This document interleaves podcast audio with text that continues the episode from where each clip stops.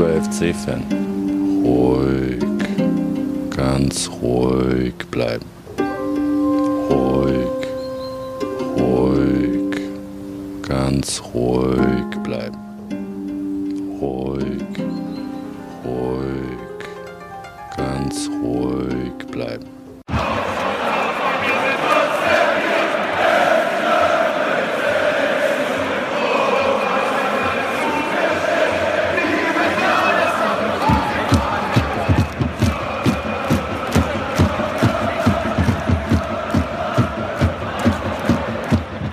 Hamburg ruft Müngersdorf. Hallo und herzlich willkommen zur 79. Episode von Trotzdem hier, dem Podcast über den ersten FC Köln.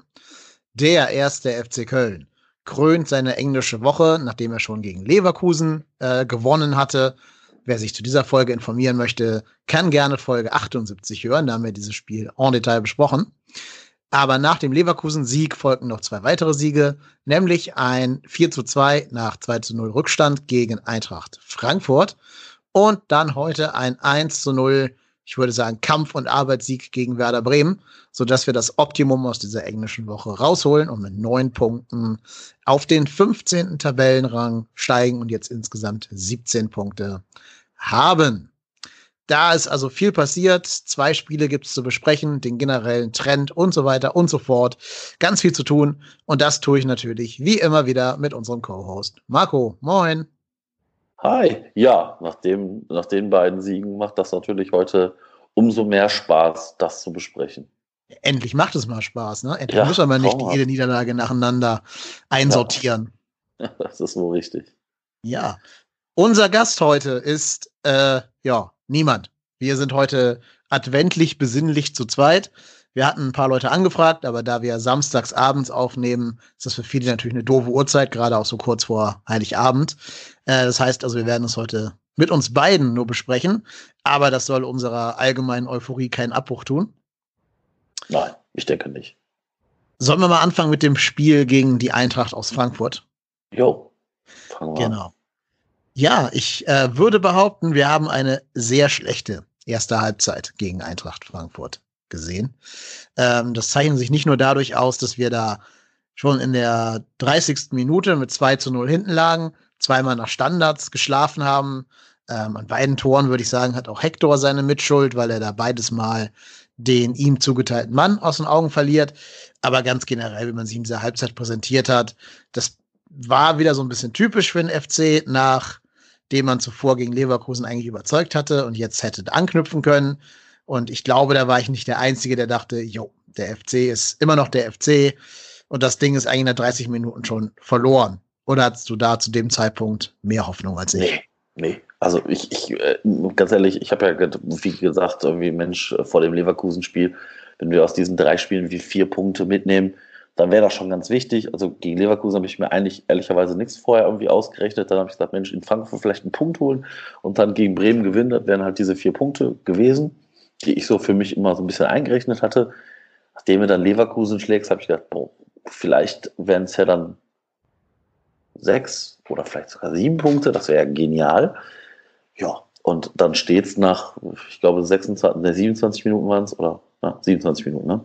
Ja, knapp eine halbe Stunde. Ich glaub, ja, knapp eine halbe Stunde. Genau. Ähm, steht es dann auf einmal 2-0 für Frankfurt und du fragst dich so, jo, hm. irgendwie hatte ich es im Urin, hätte ich fast gesagt. Irgendwie war das ja so, Mensch, gegen Frankfurt haben wir in den letzten Jahren da manchmal wirklich auch schlecht ausgesehen. Und ähm, ja, da haben wir gefühlt alles dafür gemacht, dass die Frankfurter da halt so geführt haben. Und ähm, dass wir da, also ich sag mal, ganz, glaube ich, wirklich entscheidend ist meiner Meinung nach ähm, der, der Anschlusstreffer vor der Halbzeit durch Hector. Ich, wobei ich gar nicht weiß, ob er bei beiden Toren gepatzt hat. Ich meine, beim ersten Tor bin ich mir nicht so sicher, ob nicht Bornau da auf Hinteregger abgestellt ist. Ich weiß es nicht. Ähm, ich fand wieder fasziniert, wie frei Hinteregger da überhaupt zum Kopfball kommen durfte. Davor war ja schon eine Ecke in der zweiten genau. Minute direkt. Und da war der Junge ja schon mal so frei. Ne? Du weißt ja genau, wenn einer bei Frankfurt bei Ecken von zwei Mann gedeckt werden sollte, müsste das Martin Hinteregger sein. aber wir haben es irgendwie geschafft, ihn nicht mehr mit einem Mann zu decken. Ich weiß wirklich nicht, wer da zugeteilt war. Skiri hat da irgendwie noch versucht, die Grätsche reinzukriegen. Hector war irgendwie auch dran, aber nicht so richtig. Selbst wenn, wäre es natürlich schon komisch, wenn man Hector ausgerechnet dem äh, Hinteregger zuteilen würde. Also Bornau würde schon viel Sinn machen, aber der war ja auch irgendwie so in, in diesem Raum zwischen Ball und zwischen Hinteregger und damit ähm, auch nicht in der Lage dazu zu greifen. Ja, und dann hat das Unheil, wie wir zumindest damals noch dachten, seinen Lauf genommen, weil ja auch da wirklich nicht so viel spielerisch zusammenging in dieser ersten Halbzeit bei uns, ne? Nee, ja, nee, also ich, ich glaube halt, Frankfurt hat das gemacht, was sie aktuell machen können.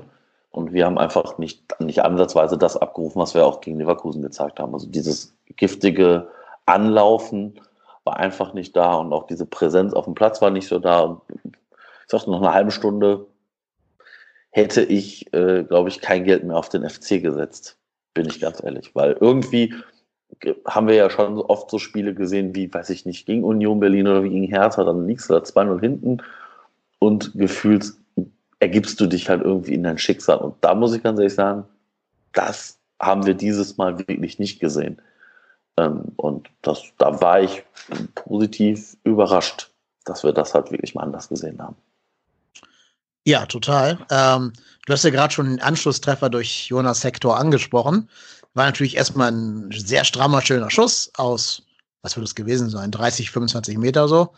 Ja. Ähm, Glück, dass, glaube ich, Toro noch versucht hat, mit seinem Kopf ranzukommen. Das äh, hat den Schuss, glaube ich, die entscheidende Wende gegeben, dass Wiedwald den nicht mehr halten konnte. Aber das haben wir jetzt ja in allen drei Spielen immer gesehen. Das Spielglück hat sich wieder zu unseren Seiten gewendet. Ja. Ja, wobei ich gar nicht so sicher bin, ob Wiedwald den nicht halten kann. Ja, der ist abgefälscht. Der nimmt auch eine komische Flugkurve danach, also so einfach mit so einem gewissen Drall. Aber ich sag mal, der, also der Wiedewald äh, ist ja jetzt auch nicht so der allersicherste Torhüter. Ähm, der hat ja in Frankfurt, glaube ich, jetzt schon mal irgendwie in der Saison mal gespielt und war da auch nicht so wirklich sicher. Ähm, bin ich mir nicht so sicher, ob man, ob ein, ob ein Renault oder auch ein Trapp den nicht rausfischen. Ja, kann sein. Also da musst du Glück haben. Ne? Wenn du schon zu weit in die genau. andere Ecke unterwegs warst, machst du da nichts mehr. Und der hatte, glaube ich, auch das Gewicht auf dem falschen Bein in dieser Situation. Ja, und dann glaube ich, kann man ihm da keinen Vorwurf machen. Ob den jetzt wirklich ein Weltklasse-Torwart gehalten hätte, ja, sei mal dahingestellt. Ähm, ich fand eh, er wirkt in einigen Szenen ein bisschen unsicher, wo er den Ball hat prallen lassen, statt den irgendwie vernünftig zu klären. Ich, auch bei Ecken hat er für mich keine Strafraumdominanz ausgestrahlt. Und da habe ich noch so gedacht, ja, das könnte man ja mal ausnutzen. Ja. Und das ist dann ja tatsächlich durch dieses Hector-Tor auch der Fall gewesen, dass mal jemand versucht hat, ihn einfach auf die Probe zu stellen. Ja. Ja, ich vor dann, allem, ja, sorry, sorry. Ja. sorry. Ähm, äh, vor allem endlich mal einer von, aus der Distanz abgezogen. Das erzähle ich ja hier auch schon gefühlt seit Anfang der Saison. Endlich macht's mal einer. Also ich meine, ich weiß nicht, wann wir das letzte Mal ein Tor aus der Distanz erzielt haben. Ich glaube in der Saison noch gar nicht. Wahrscheinlich auch Hector irgendwann mal. Ja, Keine Ahnung, wüsste ich jetzt auch nicht. Nee. Also das ist, ähm, ja, also ich glaube, das ist halt, ich glaube, das ist auch so eine Sache, die machen wir heute, die machen wir einfach viel zu wenig, dass wir mal aus der Distanz versuchen mit so Dingern da einen Torhüter auch, ich sag mal, zu bezwingen. Weil ja, das ist natürlich ein, also ich sag mal, je näher du Richtung Tor bist, desto eher ist die Wahrscheinlichkeit, dass so ein Ding drin ist. Das ist geschenkt. Aber du musst ja auch mal versuchen, nicht immer das Gleiche zu machen. Und deshalb war ich auch überrascht, als Hector dann abgezogen hat. Ich habe so ein bisschen das Gefühl gehabt, das war so der Mut der Verzweiflung. Und ja, dann ist das Ding halt drin und du hast den Anschluss und damit natürlich auch, ich sag mal, gehst du natürlich auch nochmal ein bisschen anders in die Kabine mit so einem 2-1. Du weißt, du musst nur ein Tor machen, um es auf ein Unentschieden zu setzen, also ob du zwei machen musst. Ähm, das war schon wichtig. Ja, genau. Ähm, Thielmann bekommt noch einen Assist dadurch, weil er den Ball von ja. rechts außen in die Mitte passt. Ja, ist jetzt nicht so der, der ganz große Assist, aber meine Güte, macht sich gut in den Statistiken. Ähm, über Thielmann können wir nachher eh noch mal ein bisschen gesondert reden, nachdem wir jetzt ja. ihn drei Spiele lang gesehen haben und er bei allen Siegen auf dem Platz stand. Also der Typ muss irgendwie den höchsten Goal-Impact aller Bundesligaspieler haben. Vielleicht neben Zirksi von den Bayern. Ähm, naja, aber da können wir gleich drauf gucken. Ja, ich, ich finde halt gut, dass Hector sich da einfach als Leader präsentiert hat und auch mal so das Herz in die Hand nimmt und ihm einfach diesen Schuss wagt, weil er auch merkt, hier geht sonst nichts. Wir kommen hier anders nicht in den Strafraum. Und das finde ich ist, also ich finde eh in dieser Saison wird er zunehmend mehr der Leader, auch durch Leistungen auf dem Platz und nicht nur durch Eloquenz und taktisches Verständnis und Spielverständnis, sondern auch einfach durch, durch Führungsstärke, sage ich jetzt mal, auf dem Platz, wo er auch mal ein taktisches Foul anwendet, auch mal ein bisschen Härte reinbringt, aber eben auch in der richtigen Situation die, die spielerische Komponente auspackt. Oder wie jetzt halt eben gegen Frankfurt dann den brachialen Hammer. Ja, ja, das war schon, das war schon sehr gut. Also ich muss ganz ehrlich sagen, Hector ähm, ist ja auch, ich sag mal, in unserer schwachen Phase immer mal wieder wirklich spielerisch abgetaucht. Aber jetzt, der scheint sich auch gefangen zu haben. Und ähm, zeigt halt einfach, wie wichtig er im, im zentralen Mittelfeld aktuell ist. Also das war schon, war schon sehr gut, was dann auch im Nachgang kam in der zweiten Halbzeit. Fand ich. Total. Ich meine, vielleicht hilft es ja auch ein bisschen, dass er weiß, jetzt auf links ist jemand, auf den ich verlassen ja. kann. Links außen, also Katterbach, der wird den Laden im Griff haben. Und jetzt weiß ja auch Hector, pardon, jetzt weiß ja auch Hector, wenn er keine Leistung mehr bringt, könnte es ja sein, dass er vielleicht sogar mal auf die Bank müsste. Also ich weiß nicht, ob, mhm. wenn jetzt, wenn jetzt Bürger Westrate sich komplett aufdrängen würde im Training, ob man dann Hector auf links wieder zurückversetzen würde und Katterbach rausnähme oder ob jetzt Hector langsam auch so diesen Status des Unverzichtbaren verliert und deswegen jetzt nochmal eine Leistungsschippe draufgepackt hat. Ja, ja, also ist natürlich, ist natürlich ein, ein, eine wirklich wichtige Sache, auch vor allem, ich glaube auch gerade durch, dadurch, dass Katterbach sich da jetzt wirklich aktuell wirklich auch in den Lauf spielt, macht es für den ganzen Kader ja. Ich meine, im Endeffekt haben wir wirklich nur noch irgendwie Lücken geschlossen um Lücken zu schließen. Und jetzt hast du auf einmal hinten links einen, einen Katterbach, der seine Sache wirklich immer sehr, sehr ordentlich macht. Der macht da keine Wunderdinge, aber der macht auf der linken Außenseite in der Verteidigung seinen Laden dicht. Der hat da wenig Fehler drin. Und ganz ehrlich, und der ist 18, der Junge. Also das ja. muss man ihm dann auch mal zugestehen, dass nicht, er nicht immer richtig steht und nicht jede Aktion gelingt. Manchmal ist es ein bisschen sehr verspielt. Ähm, aber das, na gut, das ist dann halt so, da müssen wir halt mit klarkommen. Aber das, aber wie gesagt, er versucht es zumindest immer sehr ordentlich zu machen und ist dann auch so, dass wenn er dann mal den Ball gewinnt, irgendwie in der Defensive, dann auch versucht, schlau einzuleiten. Also mit, mal mit einem langen Pass dann mal ins, ins Zentrum gechippt, also in, in, in zentrale Mittelfeld gechippt. Also das, das, ist wirklich gut. Also ich glaube, dass da haben wir wirklich aktuell einen sehr guten Hector-Vertreter auf dieser Position. Genau, und das kann uns langfristig, glaube ich, nur helfen, so einen zu haben. Ja, klar. Ähm, auch weil er ja natürlich auch, also entweder spielt er bei uns und bringt die Leistung weiter, oder er wird vielleicht auch für Großinvestoren äh, attraktiv und gibt nochmal eine gute Ablöse. Wobei ich natürlich hoffe, dass er uns möglichst lange erhalten bleibt. Und ich glaube, es ist auch sehr früh, jetzt nach ein paar Bundesligaspielen von einem Wechsel zu reden. Deswegen reden wir lieber weiter über das Frankfurt-Spiel. Ähm, ich habe nämlich so ein bisschen das Gefühl, dass dieser Weitschuss von Hector uns gar nicht mal so gut getan hat, weil mein Gefühl war, danach haben alle versucht drauf zu pölen. Also da hat man ja. gedacht, oh, Weitschüsse, das mhm. klappt ja hier. Ähm, und nicht mehr so ganz auf diese spielerische Komponente gesetzt. Das stimmt. Ja, das stimmt. Also man wollte es irgendwie so erzwingen, hatte ich so das Gefühl.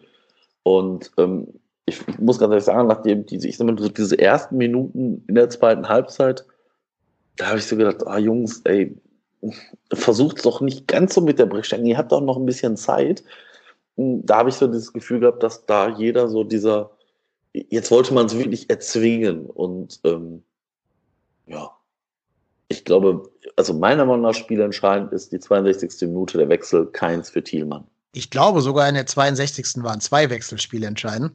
Bei ja, uns nämlich, wie genau, du gerade schon genau, gesagt richtig. hast, ja, ne, keins genau. kam für Thielmann. Und keins sollte dann ja der Matchwinner mehr oder weniger werden. Ja. Und bei Frankfurt hat Adi Hütter das Signal gesetzt, jetzt wird gemauert, ne, hat äh, Paciencia rausgenommen und den Dicker reingebracht. Also einen offensiven raus, einen defensiven rein.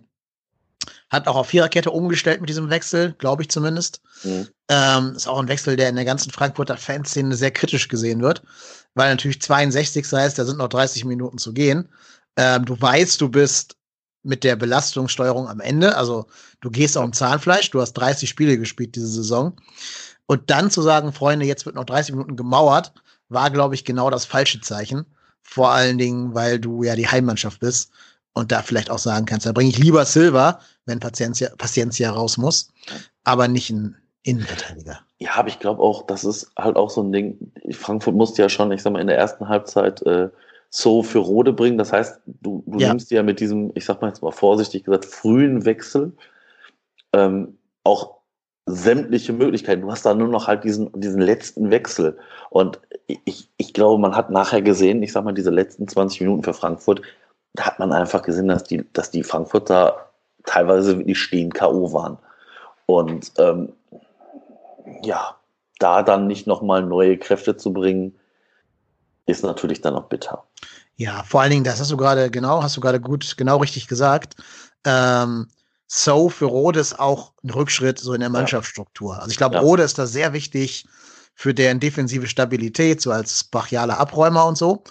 Ähm, ich glaube, das ist auch so ein Wechsel, den man im Rückblick gar nicht wichtig genug für uns ansehen kann, weil natürlich mit Rode schon eine ganze Menge Defensivqualität flöten geht, die So noch nicht wirklich kompensieren kann. Ja, und zumindest auch im Spielaufbau fand ich Rode bedeutend stärker als So. Ja. Also, ja. Das, äh, ja, also, also, hat uns zumindest in die Karten gespielt, muss man, muss man ja, genau. ganz offen und ehrlich sagen. Ja. Wir wünschen natürlich keinem, dass sich jemand verletzt oder Nein, so, aber ähm, Bornau geht da eben recht brachial rein, aber natürlich ohne, ohne Absicht den verletzen zu wollen. Das ist einfach nee, doof, unglücklich. Nicht. Ja, aber hinterher wahrscheinlich sogar spielentscheidend. Äh, Keins hat mir am Anfang dann übrigens gar nicht gefallen, weil genau der das gemacht hat, was ich gerade gesagt habe. Der hat aus jeder Lage versucht drauf zu pölen wo es vielleicht Sinn gemacht hätte, einen Flachpass mhm. zurückzuspielen oder so. Da habe ich schon gedacht, oh Gott, jetzt sehen wir hier wieder die Keins-Show. Äh, 90, 30 Minuten des Versagens. Aber da sollte er mich später eines Besseren belehren. Denn er hat dann ja, ich sag mal, zweieinhalb Tore vorbereitet. Ähm, das 2-2, also den Ausgleichstreffer in der 72. Minute. Und zwar war das ja die Flanke von Keins von rechts, die genau Bornaus Schädel gefunden hat und der konnte dann relativ entspannt ins linke Eck einköpfen. War es nicht mit dem Fuß? Stimmt, war der Fuß, du hast recht. Bei Bornau ich, ich, ich, ich, sagen, ja, ja, Kopf. Genau. Nee, nee, stimmt. Ja, Bornau war Fuß. Ja, aber, ja, aber, aber das war auch so ein Ding, du schaltest halt nicht, also das habe ich auch äh, gegen Frankfurt zum ersten Mal gesehen, dass du nicht halt komplett abschaltest. Die Ecke, also es ist ja nicht so, dass die Ecke sofort, also es ja, war ja nach, also die Ecke wird ja gespielt dann klären die Frankfurter raus. Der Ball wird, ich sag mal, relativ zentral von den Frankfurtern rausgeköpft. Und ich weiß jetzt leider gerade nicht, wer den Pass auf keins nach außen gegeben hat. Ich glaube, es wäre Skiri gewesen, bin mir nee, aber nicht sicher. Ich glaube, es war Benno Schmitz tatsächlich. War Benno Schmitz, okay. Ich glaube, das war seine einzige positive Erwähnung okay. in diesem Spiel. Ah, okay. Dann Hut ab, Herr Schmitz. Einmal richtig was gemacht. Fleißpünktchen bei mir auf meiner Liste. Benno Schmitz, einmal was richtig gemacht. Gut. Ja, über den ähm, können wir auch noch mal reden gleich. Ja, ja, ja. ja ähm, aber das ist halt, und keins sieht halt, dass gerade Tschichos und Bornau weiter vorne bleiben. Also die, die tendieren sich ein bisschen weiter im, im 16er der Frankfurter nach hinten, sehen aber, okay, Ballgewinn, dass der Ball wieder nach außen geht. Und die Flanke von Keins, die ist schon gut. Also die Flanke, ich weiß nicht, alle Flanken von Keins finden immer den Anspiel, die Anspielposition, die dann auch die richtige ist. Aber die war wirklich gut gemacht. Und ja, ich muss ganz ehrlich sagen, dass äh, der Bornau gut mit dem Kopf ist, das wusste ich. Dass der den aber auch gut treffen kann mit dem Fuß, habe ich bisher von ihm nicht gesehen. Das war schon gut gemacht. Also das ähm, war schon fein gemacht. Hält er den Fuß rein und der geht hinten ins, ins äh, lange Eck sozusagen. Genau. Ähm, da habe ich, da finde ich, hat man auch gemerkt, dass Frankfurt eben schon so viele Spiele gespielt hat, weil die hatten alle abgeschaltet. Also keiner hat sich die Mühe gemacht, zu Bornau hinzurennen, den zu decken. Ähm, der stand ja relativ frei bei seinem Schuss, muss man schon sagen. Und da waren ja kurze Wege. Also du musstest da ja nicht irgendwie groß rennen, um den zuzudecken. Du hättest nur ein bisschen aufpassen und verschieben müssen. Und da hast du halt gemerkt, dass Frankfurt nicht mehr wirklich frisch im Kopf war, um ja. das leisten zu können ich, ich glaube halt einfach, da hat man gesehen, also ein Teil der Frankfurter sind ja relativ schnell rausgeschoben. Und ich, ich weiß nicht, ich weiß nicht, wer neben Bornau von den Frankfurtern stand. Ob es so war oder irgendwer anders, ich habe ich jetzt nicht mehr so ganz im Kopf. Auf jeden Fall sind da aber, ich sag mal, da sind ja noch Tschichos, Bornau und ich weiß nicht, wer da noch steht. Da sind ja drei Kölner da im, im Zentrum. Und die Frankfurter, die, die beiden, die, ich sag mal, gegenüber den beiden stehen, schieben halt nicht raus, schieben halt nicht mit raus. Weil wenn die mit rausschieben, ja, es ist abseits. Und damit gibst du natürlich keins überhaupt die, die Möglichkeit, erst zu flanken. Ja, und dann, ja, macht, da macht wie gesagt, Bornau auch gut. Ja, und dann auf einmal steht es 2-2 und ähm, ich glaube, das Toren danach wirklich nochmal Oberwasser gewesen geben. Wobei, wobei wir dann ja, ich glaube, direkt im Anschluss diese Yep. Riesenszene von Kamada. Yep. Das Wo ich war mein, hab, das so- war mein Saarbrücken-Déjà-vu. Also Ja. mein Pokal aus Déjà-vu. Genau. Du machst das 2-2 nach großem Kampf und rennst direkt danach, direkt danach in den Konter. Ähm, da hatten wir, glaube ich, A, Glück, dass Timo Horn dann doch einen guten Tag hatte und auf der Linie sowieso immer schon ein starker Torwart war, auch wenn wir ihn oft kritisiert haben. Lag es ja nie von, von wegen auf der Linie, seine Probleme. Und natürlich ist Kamada auch kein richtiger Goalgetter. Kommt auch noch hinzu. Ja. Also hätte da Ante Rebic gestanden letztes Jahr oder so, glaube ich, hätte der es ein bisschen cleverer gemacht als Kamada. Und dann hätte es da bestimmt 3-2 gestanden. Ja. Aber ich habe ja schon gesagt, das Spielglück wendet sich langsam wieder in unsere Richtung. Und so konnte Timo Horn den eben entschärfen. Mhm, Das stimmt. Ja, und dann, und dann wird's halt, ich sag mal, so eine Phase, wo es wirklich sehr wild wird. Ich glaube, dann hat Drexler ja auch relativ freistehend vor Wiedwald eine Chance. Ja. Dann dieser Kopfball, den Drexler nicht mehr so ganz richtig platzieren kann. Genau. Gibt noch einen Hectorschuss aus Dann, 18 dann Metern. das, äh, die, die, genau, und dann, äh, ja, die, die Ecke, die erste Ecke von Keins, die aber dann gnadenlos rausgeköpft wird. Jo. Und ähm, dann hatte ich so das Gefühl, wir, also das, das sah dann so ein bisschen aus wie, wie Handball, Mhm. die, die Zeit.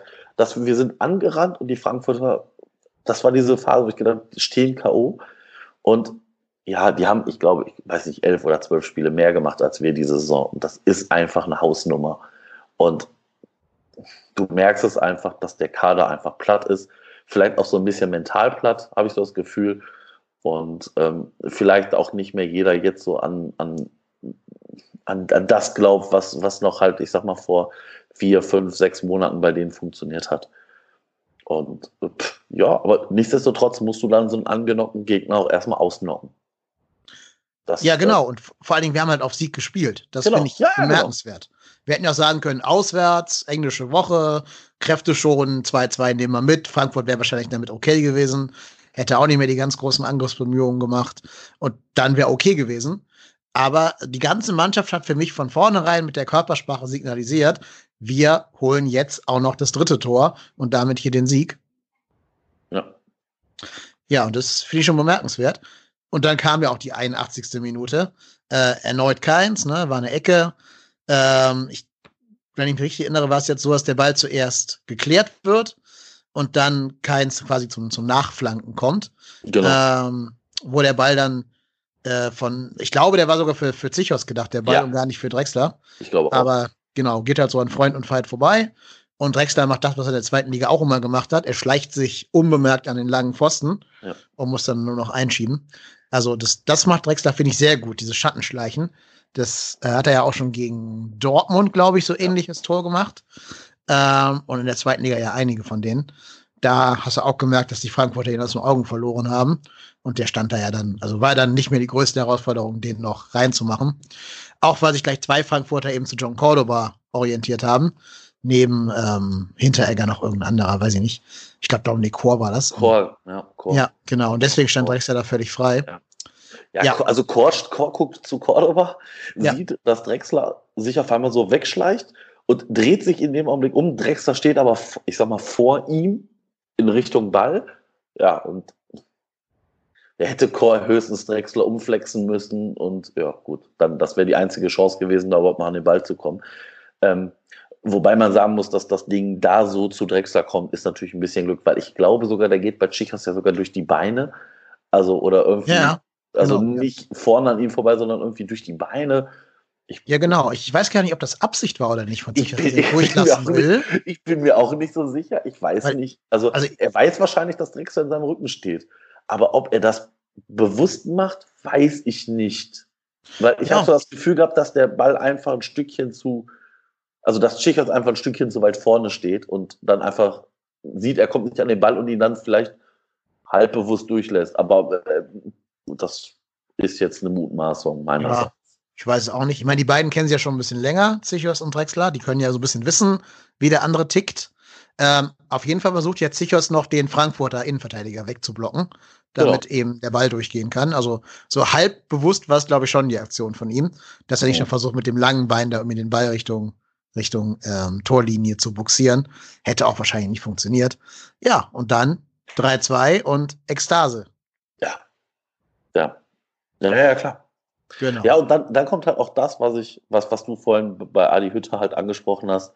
Und dann nimmt er Chor in der 84. nach Jo. dem 3-2 von uns raus und bringt Silva, wo ich mir denke so, hm, jo, jo, kann man machen. Ich meine, klar muss er es wahrscheinlich machen, um halt da, äh, ich sag mal, nicht noch die Fans gegen sich aufzubringen, um halt auch nicht zu zeigen, okay, jetzt schenken wir hier ab.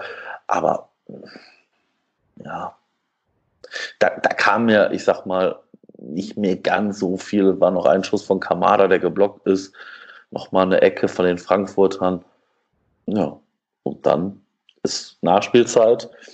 Dann äh, geht ja, kommt ja, glaube ich, Terodde für Drexler und Genau. äh, Modest für Cordoba. Was auch ein interessanter Wechsel war, ne? Also ich Ja, behaupte mal, 17 von 18 Bundesliga-Trainern hätten da jetzt spätestens Zement angerührt und irgendwie Mire gebracht oder Verstrate Ja. oder so. ich, ich, gl- ich glaube, das ist halt, also zumindest habe ich, also meine Überlegung ist da, ob du halt sagst, okay, pass auf, ich will jetzt da hinten in eine Innenverteidigung nicht nochmal Unruhe reinbringen, weil mit jedem Mann, den du da hinten reinstellst, veränderst du ja die Dynamik in so einer Kette.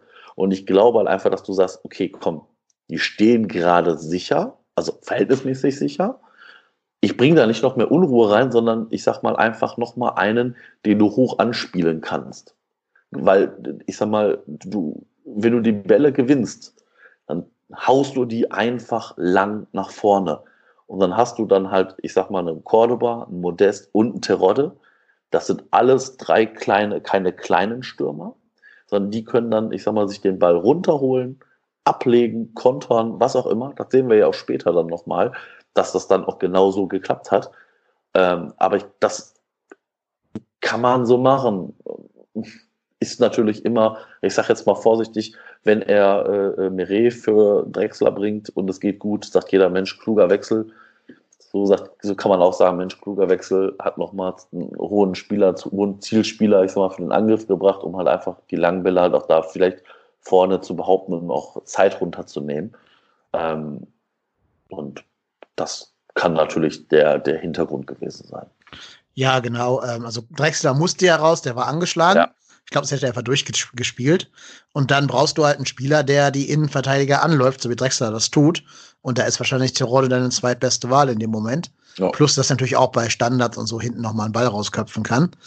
Der Wechsel Modest Cordoba war da schon ein bisschen ja, interessanter, weil spätestens da hätte es ja mit Terodde auf dem, auf dem Platz dann vielleicht Westrate bringen können, Ja, um noch so ein bisschen Mittelfeldhoheit herzustellen. Aber das war nicht der Plan. Das war nicht Gistols Ansatz, diese vier Minuten Nachspielzeit anzugehen. Das stimmt. Ja, vielleicht ist das aber auch so ein Wechsel, um Modest Laune zu geben. Ich weiß nicht. Ich, äh, wie gesagt, da bin ich zu weit natürlich von Gistol auch entfernt, um das halt einzuordnen, Ja, ähm, in, welche, in welche Richtung das dann da geht. Kann natürlich sein. Ne? Wobei das bei dem engen Spielstand ja schon ein mutiger Wechsel ist, dann nur für gute Laune. Ähm, weiß ich nicht. Aber er durfte ja nachher sogar noch einen Assist sammeln, der gute Herr Modest. Ich glaube, Ja. den ersten diese Saison. Oder den zweiten? Zweiten, ne? Zweiten Assist.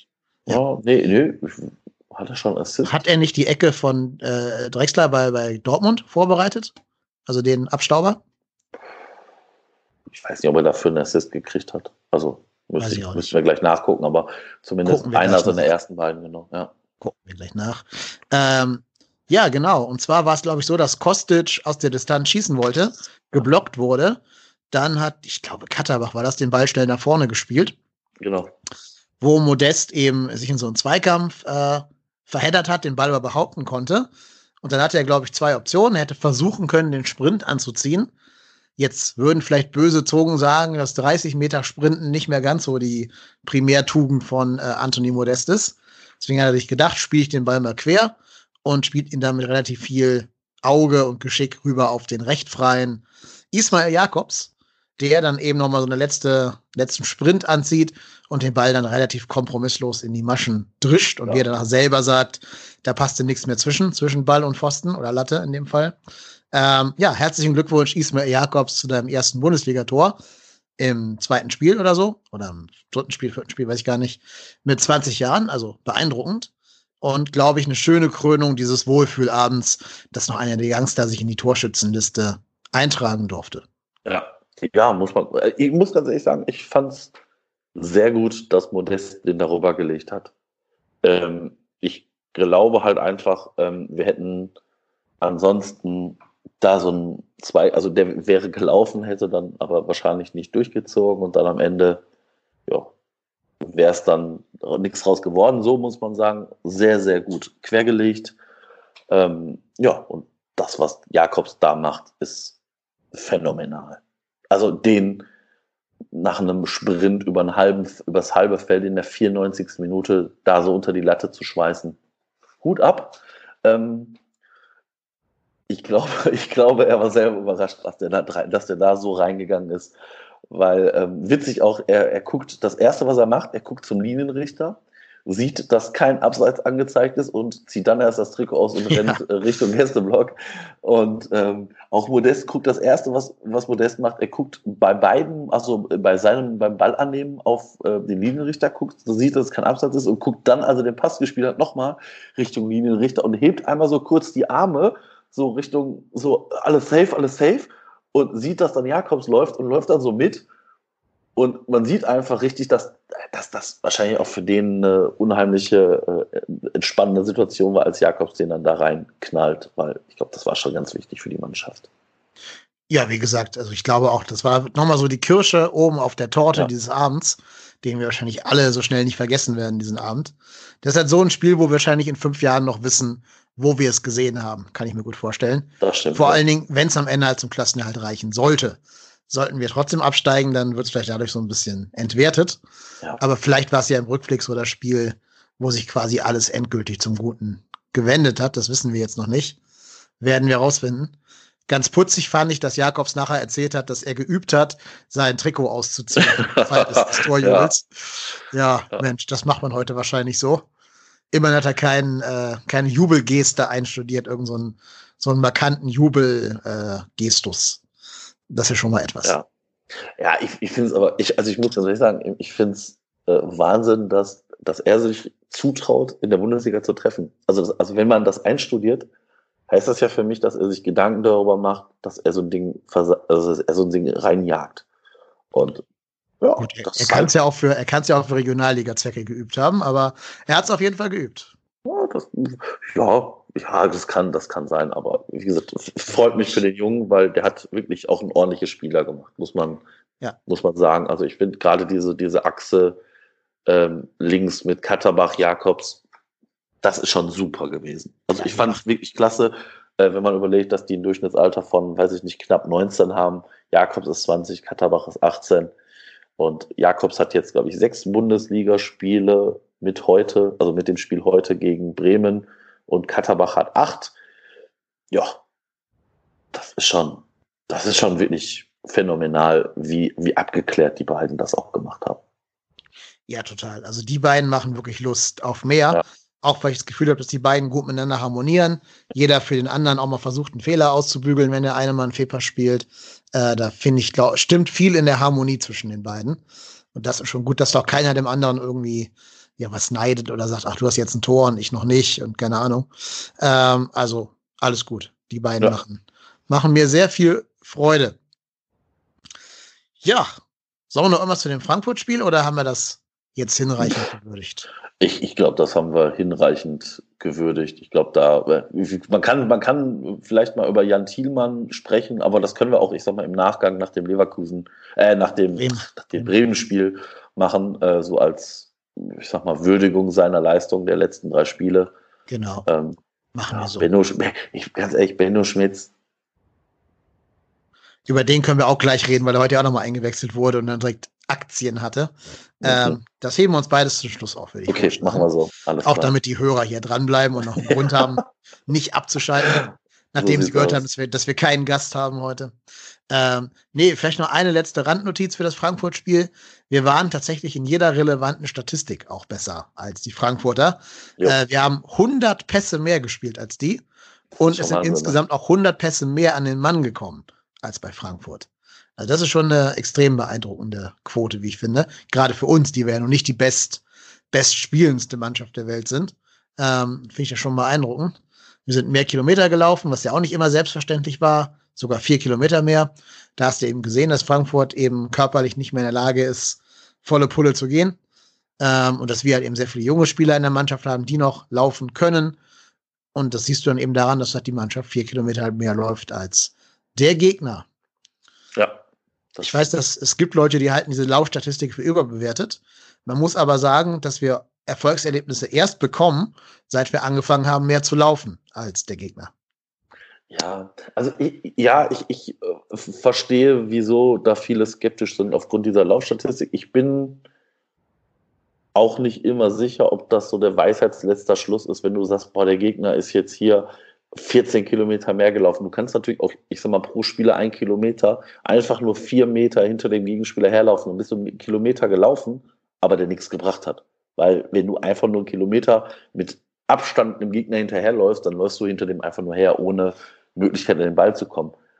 Ähm, aber das stimmt schon, also das ist zumindest auffällig, seitdem wir, ich sag mal, zumindest gleich viel laufen wie der Gegner oder dann auch mehr, dass wir äh, da besser jetzt ins Spiel kommen. Und äh, Zweikampfquote und Ballbesitzquote, besser, äh, bessere Passquote. Pff, ja, also ich, ich habe nicht viel, was man in dem Spiel, ich sag mal, bis auf diese erste halbe Stunde kritisieren könnte. Da war man einfach nicht so im Flow, glaube ich. Ja, die, noch nicht so im Flow. Die ganze erste Halbzeit wird jetzt nicht in die Ruhmesbücher ja. eingehen, Nö, aber, aber, aber dafür wird halt die zweite umso mehr entschädigt. Ja, ja, man muss ja auch sagen, also äh, so ein Spiel zu drehen mit, gut, ich sag mal, ob du dann 3-2 oder 4-2 gewinnst, ist egal, aber da so ein Spiel nach 2-0 Rückstand in der 30. Minute noch zu drehen, wenn du weißt, du bist unten mit dabei, ist schon, ist schon wichtig. Also, total, total, ja. Ähm, Nochmal ganz kurz zurück auf die Laufstatistik, welches gerade nicht anbringen konnte. Was ich gar nicht wusste, das hat Friedhelm Funkel letztens gesagt in irgendeinem Fernsehinterview. Da sind tatsächlich alle Läufe drin. Also auch die, wenn der Ball gar nicht im Spiel ist. Ja, ja, klar. Das heißt, wenn du, wenn du sechs Tore schießt und sechsmal der Innenverteidiger nach vorne rennt, um den ja. Stürmer zu bejubeln, kommen die auch mit rein, diese Kilometer, die er dann läuft. Ja. Das ist ja, ich dachte immer, es wären intelligente Kilometer. Also nee, nur wenn der Ball im Spiel ist. Ein, das ist, glaube ich, wirklich äh, einfach nur, du bist ja, du hast ja wahrscheinlich irgendwo im Trikot einfach so, so ein, äh, wie heißt das, so, so ein GPS-Dingen, äh, so, so ein Chip und der misst ja einfach nur, wie viel Meter du wohin läufst. Okay, das müsste man dann vielleicht mal korrelieren mit Ball ja. im Spiel sein. Ne? Weil bei vier Toren hast du ja mehr Grund nach vorne zu rennen und zu jubeln als bei das nur zwei. Das ist richtig, das ist richtig. Ja. Aber gut, sei es drum, ist ja egal. Wir haben, egal warum, wir haben jedenfalls gewonnen. Und gewonnen haben wir auch gegen was ist grün und stinkt nach Fisch? Werder Bremen. Heute, oh. wir nehmen heute am Samstag, den 21.12. gegen 20 Uhr auf. Das heißt, der Sieg ist noch sehr, sehr frisch. Heißt also auch, wir wissen nicht, was so im Nachgang dieses Spiels alles passiert, ob sich vielleicht Hector längerfristig verletzt hat oder irgendwas, ob Kohlfeld entlassen wurde bei Bremen, wissen wir alles noch nicht. Ähm, das sehen uns die Hörer hoffentlich nach und die Hörerinnen, dass wir diese Infos jetzt noch nicht haben. Was wir aber wissen, ist, dass wir auch Werder Bremen mit ja, Herz, aber auch ein bisschen Glück 1-0 niedergerungen haben und somit eben neun Punkte aus diesen drei Spielen entführen konnten.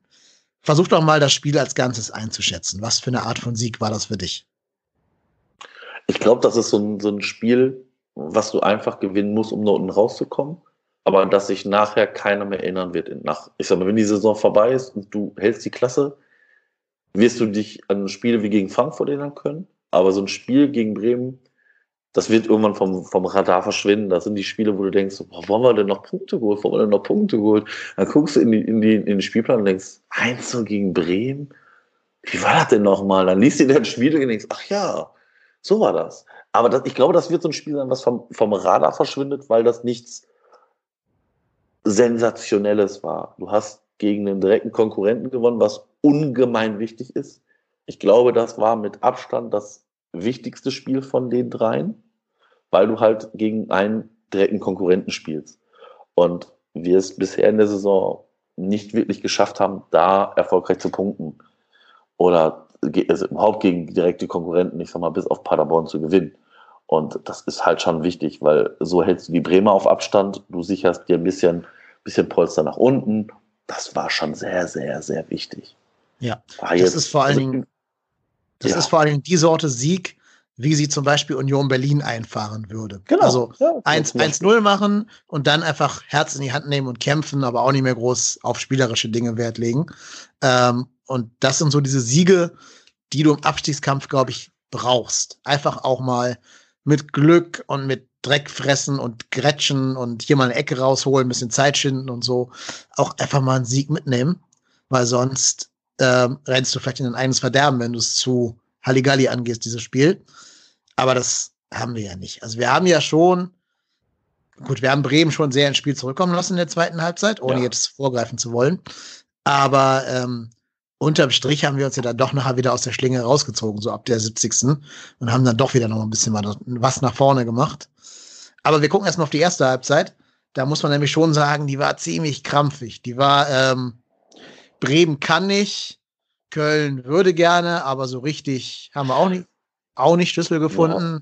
Äh, ich fand Bremen in der ersten Halbzeit erschreckend schlecht. Also Ja. jeder lange Ball von uns hat die sofort in arge Nöte gebracht, obwohl die sogar mit Fünferkette gespielt haben. Aber äh, du hast gesehen, der schnelle Jakobs kam einmal da relativ früh schon durch, hat dann nur Cordoba nicht gefunden in der Mitte. Ähm, und wirklich jeder lange Ball hat da hinten für, für riesengroßes Trara gesorgt. Und das würde mir als Bremen-Fan schon den Angstschweiß auf die Stirn treiben. Vor allem, Ja. weil du ja genauso gegen Mainz verloren hast, ne? Immer lange Bälle Ja. gepölt und dann Ja, ist einer gerannt. Ja, also ich, ich gebe dir recht, das war nicht schön, wobei man aber sagen muss, der FC hat das auch nicht verkehrt gemacht. Also du hast jetzt halt, du hast halt wirklich, wenn du, also ich sag mal für die, ich möchte, ich würde gerne wissen, wie viel Ballbesitz wir, also ich weiß, dass wir irgendwann um die 30. Minute Ballbesitz von irgendwie 80 Prozent hatten. Und ähm, das zeigt halt wirklich viel. Und ich sag mal, wenn Bremen hatte bis äh, zur zweiten Halbzeit nicht einen Schuss aufs Tor, nicht einen Schuss aufs Tor, das ist bezeichnend in, in einer Halbzeit. Das ist, da war gar nichts. Und, und ich sag mal, wenn die Bremer mal, ich sag mal, Richtung Strafraum kamen, war da einer der Kölner, der einen abgegrätscht hat, zur Ecke geklärt hat oder gut geklärt hat, das Spiel wieder aufgebaut hat. Und was ich, was, was mir auch nur aufgefallen ist, diese langen Bälle, dass wir aber davon viel zu wenig gespielt haben, weil eigentlich habe ich in dieser ersten Halbzeit nur zweimal diesen langen Ball gesehen. Einmal diesen Ball auf, auf Ismail Jakobs. Ich glaube, es war ein Freistoß aus der eigenen Hälfte, der lang gespielt wurde von Schichos. Und dann kommt Ismail Jakobs so, ich sag mal, Höhe des Bremer, bekommt so, ich sag mal, Höhe des Bremer Strafraums den Ball aus der Luft. Dann ist er der Bremer Verteidiger bei ihm, Moisander war es, glaube ich, stört ihn so ein bisschen dann kann er den halt nicht mehr richtig aufs Tor bringen und knallt den halt einfach neben das Tor. Und das war so der Punkt, wo ich gedacht habe, so, ja, jetzt vielleicht doch mal mehr lange Bälle. Da kommen die Bremer in arge Bedrängnisse. Ähm, ja, ich, ich finde, so, so ein Knacks hat unser Spiel noch mal kurz in der 27. Minute bekommen, als, als Hector verletzt dann runter musste. Der war ja schon, ich sag mal, ich weiß nicht, so sechs, sieben Minuten vorher schon mal davon ähm, Bark, was Bargfrede? Doch Bargfrede, ne? Ja, der hat Der ihn- einige den noch von hat, uns ähm, angenockt an diesem Tag. Ja, Aber ja, war Backfriede. der ihn da sehr rabiat weggecheckt hat, ohne, und das ist auch so ein Ding, ohne Chance auf den Ball. Der Ellbogen geht raus Richtung Körper und der Schiedsrichter steht einen Meter oder ich sage einfach mal eineinhalb Meter, zwei Meter daneben und guckt in die Richtung und pfeift nicht ab. Die Bremer haben den Ball und spielen den Ball nicht raus. Da kriege ich einen Affen. Ernsthaft. Ich, ich weiß, der FC kann das auch gut, dann den Ball nicht rausspielen. Aber äh, das, da, da muss ich doch als Schiri abpfeifen. Also ich verstehe das nicht. Also der Schiri muss ja noch so halb über Hector drüber springen. Ja, genau. um Ja, einem genau. Angriff zu folgen und damit ins Geschehen zu kommen. Und spätestens dann würde ich mir doch denken, naja, vielleicht gefährlich gerade die Gesundheit des Spielers da auf dem Boden. Ähm, ich muss hier mal vielleicht abpfeifen. Ja. Wo ich dir nicht ganz zustimme, ist, dass wir den Ball nicht rausspielen. Ich finde, wir spielen den Ball viel zu oft raus. Auch in Szenen, wo der Schiedsrichter eben nicht abpfeift und wo ich mir denke, spielt doch mal weiter, Leute. Die anderen machen das doch auch so. Okay. Äh, Ja. Da wünsche ich mir gerade mal diese Abgekochtheit. Aber wenn der Schiri halt schon über den Spieler so halb drüber steigen muss, um zu seinem Angriff zu kommen, dann würde ich sagen, liegt der vielleicht doch an einer gefährlichen Stelle und man sollte die Gesundheit des Spielers da in den Vordergrund stellen. Es gab ja auch keine gelbe Karte für Backfrede, um klarzumachen, hier Kollege, ne, äh, Einsatz ist gut und schön, aber du darfst hier keine Leute verletzen. Äh, ich glaube, es gab ja nicht mal Freistoß für uns, ne? Ich, Nein, weiter, nein, nein, weiterspielen. gab, gab kein Weiterspielen. Genau. Äh, Ja, und das weiß ich nicht. Also ich glaube, wenn er sich nochmal angucken würde, im Fernsehen würde er das anders beurteilen jetzt, ja. der Herr Schlager.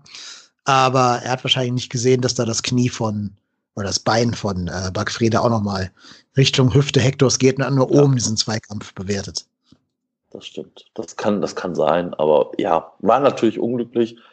Und ähm, dann sieht man nur äh, in der Zusammenfassung, also in der, in der, äh, mein Gott, Wortfindungsstörung heute, nach dem Sieg. Zeitlupe. Ähm, in der Zeitlupe, Zeitlupe ähm, wie er ihn auch völlig am, am Oberschenkel trifft. Und ich glaube, das war dann auch das, das Entscheidende, was für Hektors nicht weiterspielen gesorgt hat. Ja.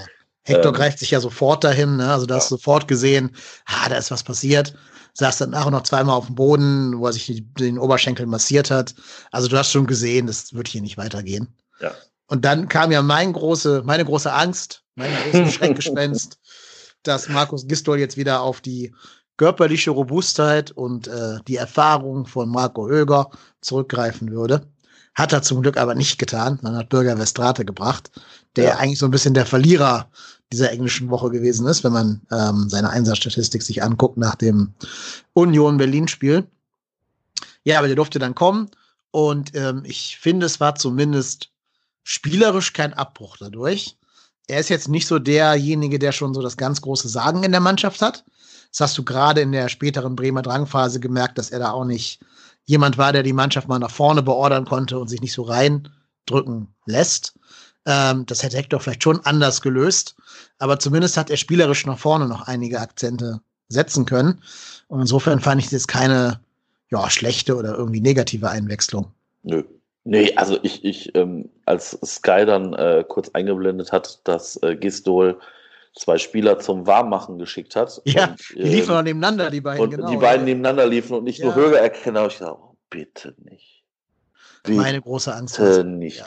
Ich ähm, kann hier auch sagen, äh, ich, ich habe dir sofort bei WhatsApp geschrieben, wenn Höger gleich kommt, nehmen wir heute nicht auf. ähm, aber also ich, ich hoffe, ich hoffe ja immer, dass, Mar dass Markus Gistel so, ein, so einen kleinen Sender irgendwo am Kopf hat und immer, wenn ich mich so aufregen muss über so Spieler, ähm, er dann denkt, ah nee, komm, ja, nee, komm, Podcast will ich vielleicht auch hören.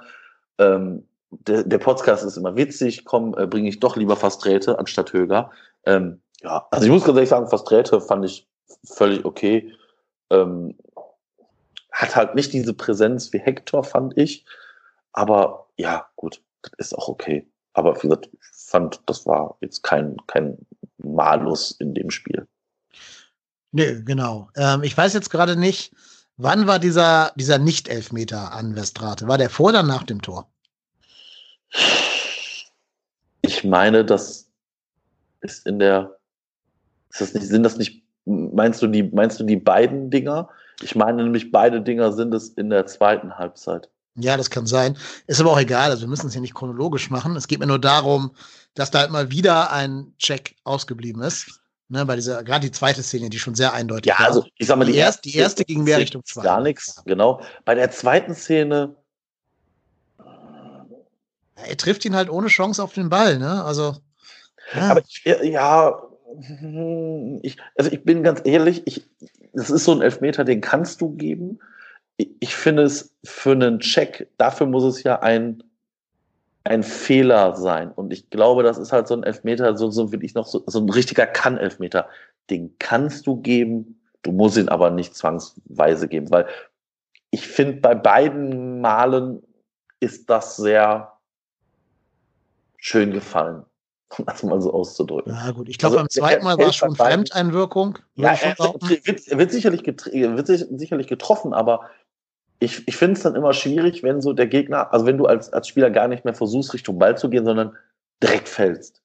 Und vielleicht hat sich der Schiri dann auch an diese erste Elfmeter, also mögliche Elfmeter-Szene von Fasträte erinnert, wo er gedacht hat, so, oh Mensch, komm mal, der versucht es schon ein zweites Mal.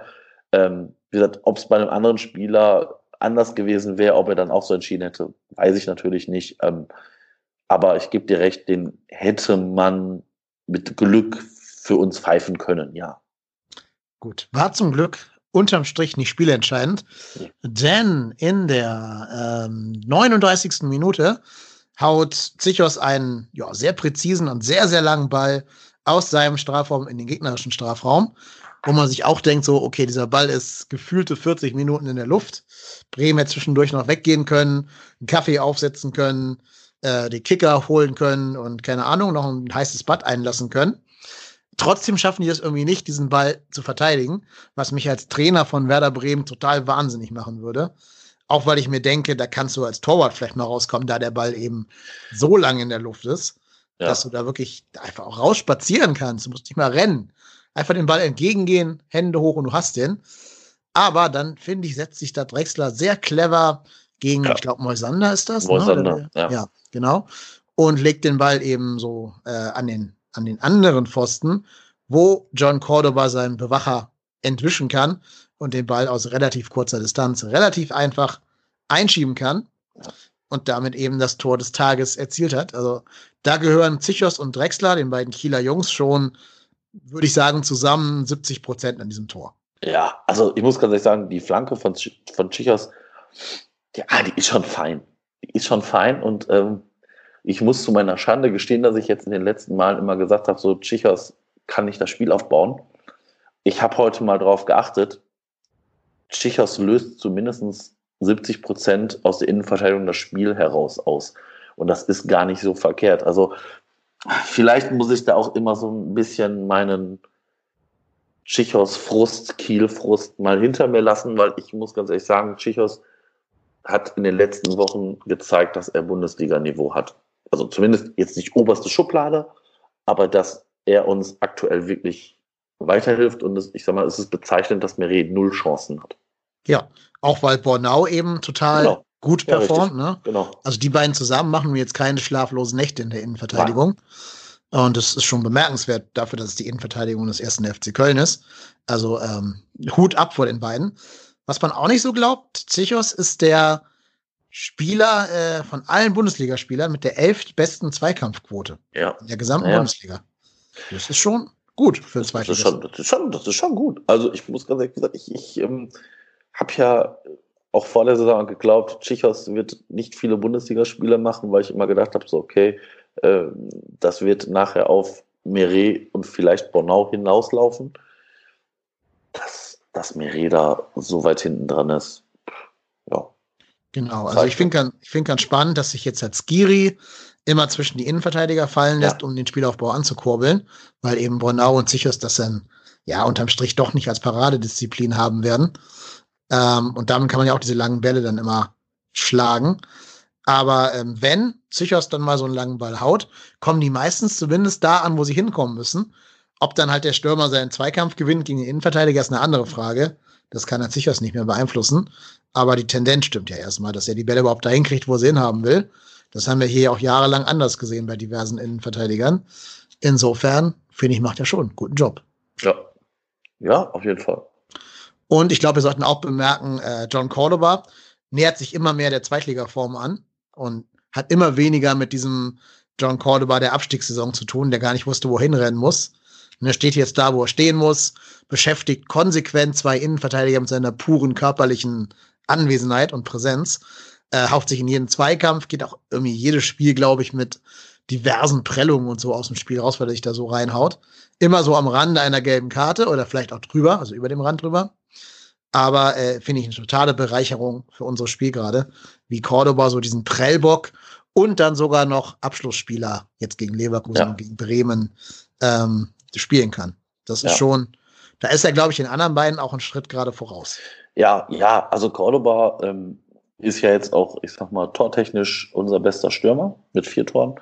Ähm, was mir bei Cordoba immer auffällt, ist, du spielst den hoch an und der sichert dir fast jeden Ball. Ja. Und entweder spielt er den weiter oder er wird gefault. Und das war gerade, ich sag mal, in dieser turbulenten Schlussphase immer schön zu sehen. Der Ball kommt auf Cordoba. Cordoba nimmt den Ball an, wird von hinten geschubbt, gedrängt, fällt, logischerweise, weil wenn du hochspringst, dann hast du halt unten keine Kontrolle über deine, über deine Extremitäten. Zieht den Freischluss und zieht natürlich auch unheimlich viel Zeit, gerade in dieser, ich sag mal, sechs Minuten Nachspielzeit Wobei ich mich dann auch da ernsthaft frage, wieso sechs Minuten? Du ja. hattest zwei, drei äh, äh, Wechsel und ähm, zwei, drei Verletzungsunterbrechungen, aber Sechs Minuten? Boah, fand ich schon Vier, heftig. vier wäre vollkommen okay Ja, gewesen, genau. hätte keiner was gesagt. Aber sechs war schon so ein bisschen Heimspielbonus, keine Ahnung. Ja. Ja, ja. Naja, Ja, aber auch da schon- können wir ja sagen, zum Glück ist das nicht schiefgegangen für uns.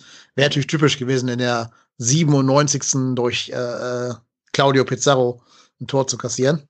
ja. Haben zum Kommen wir ja nachher drauf. Da kommen wir nachher drauf, genau. Es, es, war, es war knapp. War knapp.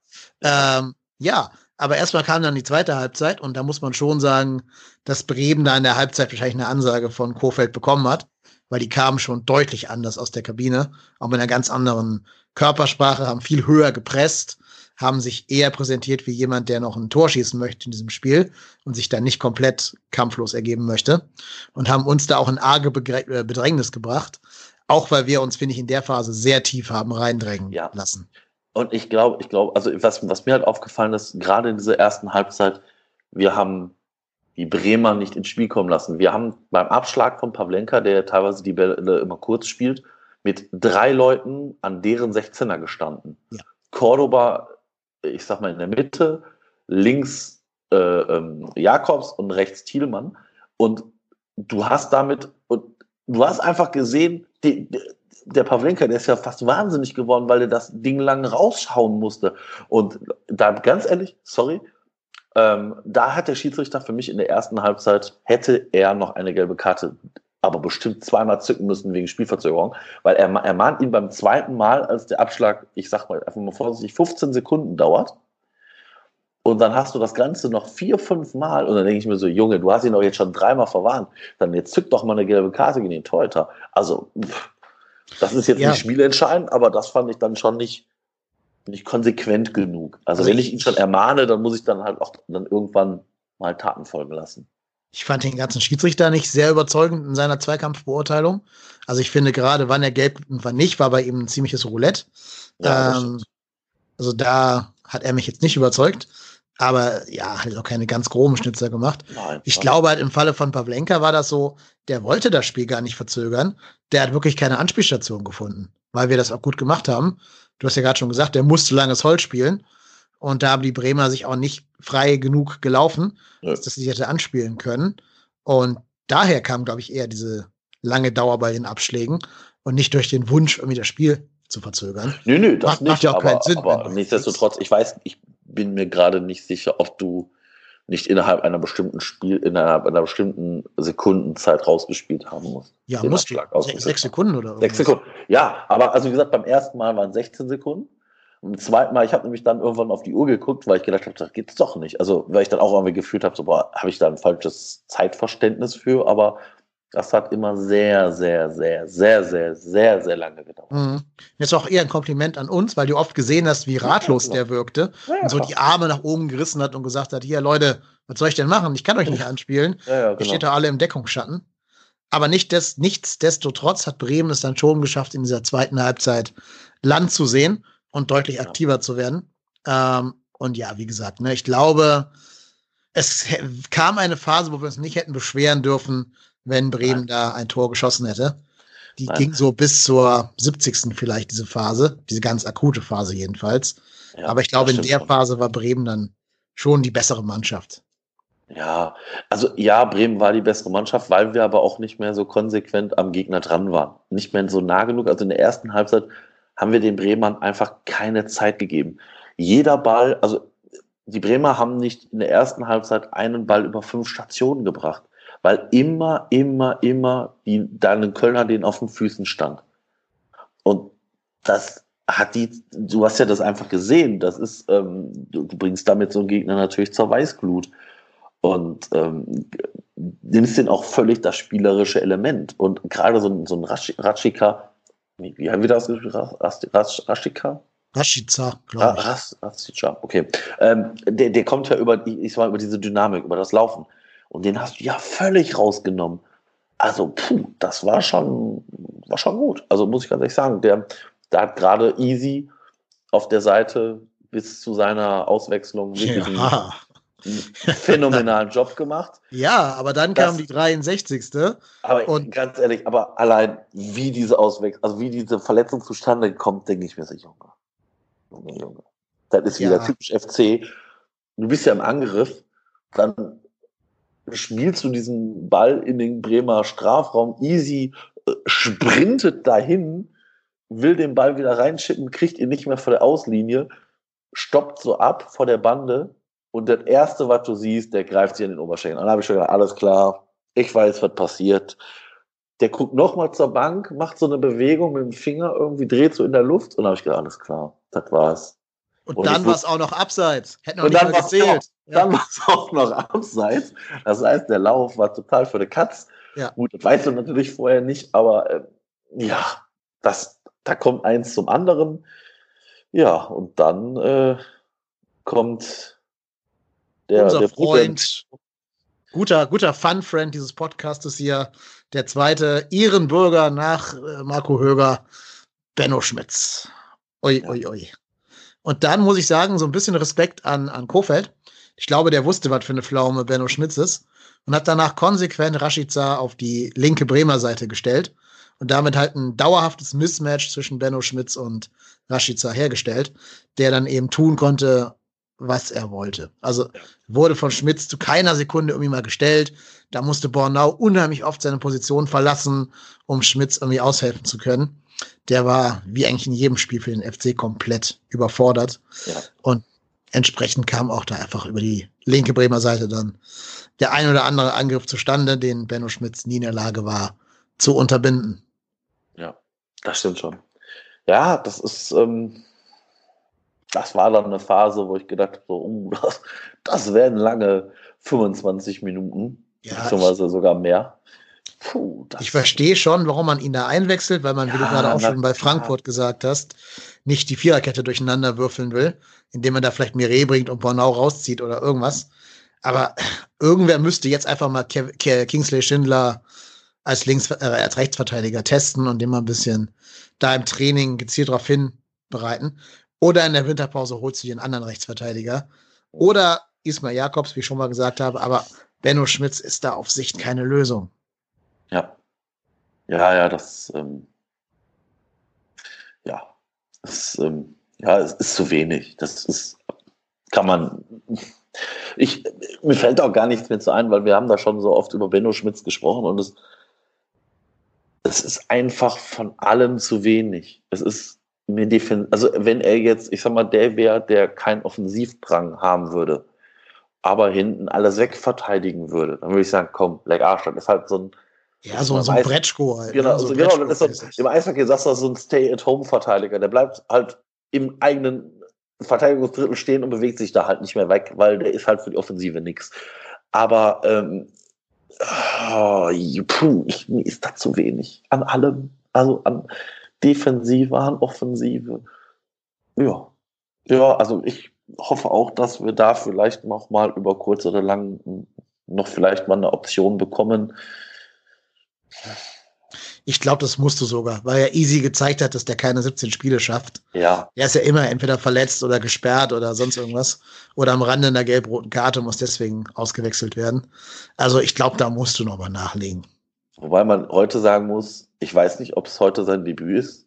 Es ist die, ich weiß nicht, ob er schon jemals ein Spiel ohne gelbe Karte geschafft hat. Ja, wird er wohl sehr ja, ja, gespielt worden. Aber, aber das ist tendenziell eines der wenigen Spiele, wo er irgendwie gefühlt ohne gelbe Karte geblieben ist. Er, ja, okay, fünf gelbe kann ich hätte jetzt, ja, ja, schon mal, okay. Ja, aber er hat auch 30 Minuten verpasst. Vielleicht wäre noch eine gekommen, wer weiß. ja, aber ich muss ganz ehrlich sagen, das Spiel heute war wirklich wieder ein gutes Spiel von, von Easy Bowling. Ja, gegen Leverkusen ja auch schon. Also, genau, gegen Leverkusen ich will, auch, genau. Ich will ihm ja kein, kein, nichts Böses und so, aber er muss halt noch lernen. Er ist halt noch nicht auf dem Level, dass du dem, dem schon komplett über eine ganze Saison hinweg vertrauen könntest. Und deswegen, glaube ich, musst du da Backup schaffen. Ja, ja, ja, das stimmt schon. Also ich, ich muss ganz ehrlich sagen, ich hatte mal eine Zeit, wo ich gedacht habe, so, oh, joi, das geht, den kannst du gar nicht mehr bringen. Jetzt ist es zumindest wieder so, dass auf der Seite er sich so ein bisschen gefangen hat, vielleicht. Auch gerade vielleicht auch das Leverkusen-Spiel hat er, glaube ich, ganz gut getan. Mhm. Auch das Spiel heute gegen Bremen fand ich jetzt wirklich so, da kann man drauf aufbauen. Ja. Wird man sehen, wird man auch da absehen müssen, wie lange er denn verletzt ist. Ähm, ich hoffe nicht so lange.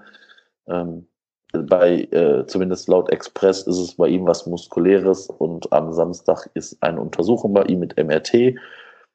Bei Hector ist es nur eine starke, sieht es nach einer starken Prellung aus. Gut, ich meine, jetzt ist ja eh erstmal Winterpause. Die haben jetzt ja drei Wochen Zeit, sich zu erholen. Ist vielleicht, also, ist, wenn sie sich verletzen müssen, dann lieber jetzt als am 18. Spieltag. Ähm, aber natürlich, ich hoffe, dass sie einfach gar nicht verletzt sind. Aber mit ein bisschen Glück ist zumindest Hector beim Trainingsauftakt sofort wieder dabei. Genau. Ja, und bei Easy muss man abwarten. Ja. Ja, ähm, lass mich ganz kurz überlegen, wo waren wir bei der Auswechslung? Genau, äh, noch kurz ein Wort zu Benno Schmitz, was ich an ihm so faszinierend finde, dass die ganze Mannschaft sich im Aufwärtstrend befindet, nur er halt konsequent immer noch auf diesem Union Berlin Niveau bleibt. Der hat ja auch gegen Frankfurt mit Abstand die schlechteste Note bekommen.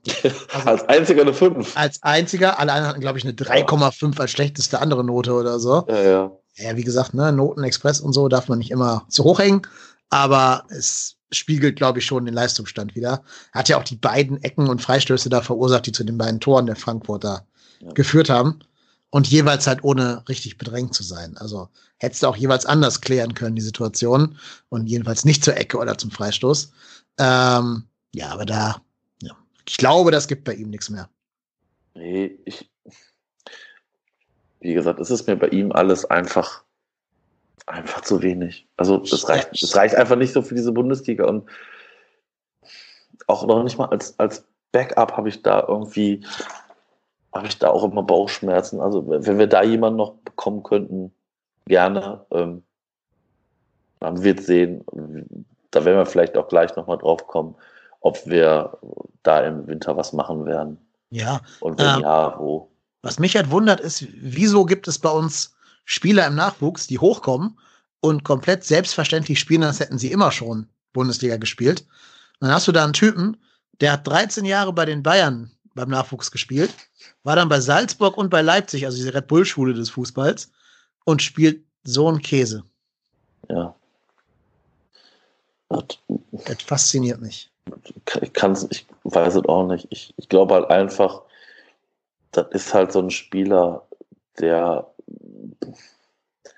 für den ist da halt irgendwo Feierabend. So bei genau diesem Niveau. Also du hast ja selbst zu Zweitliga-Zeiten gesehen, dass es das da nicht reicht. Ja, ich glaube, bei ihm ist viel Kopfsache, weil der halt Zweikämpfen aktiv aus dem Weg geht. Äh, ja, Im Express, genau. Express-Podcast hat das der Haubris schön formuliert.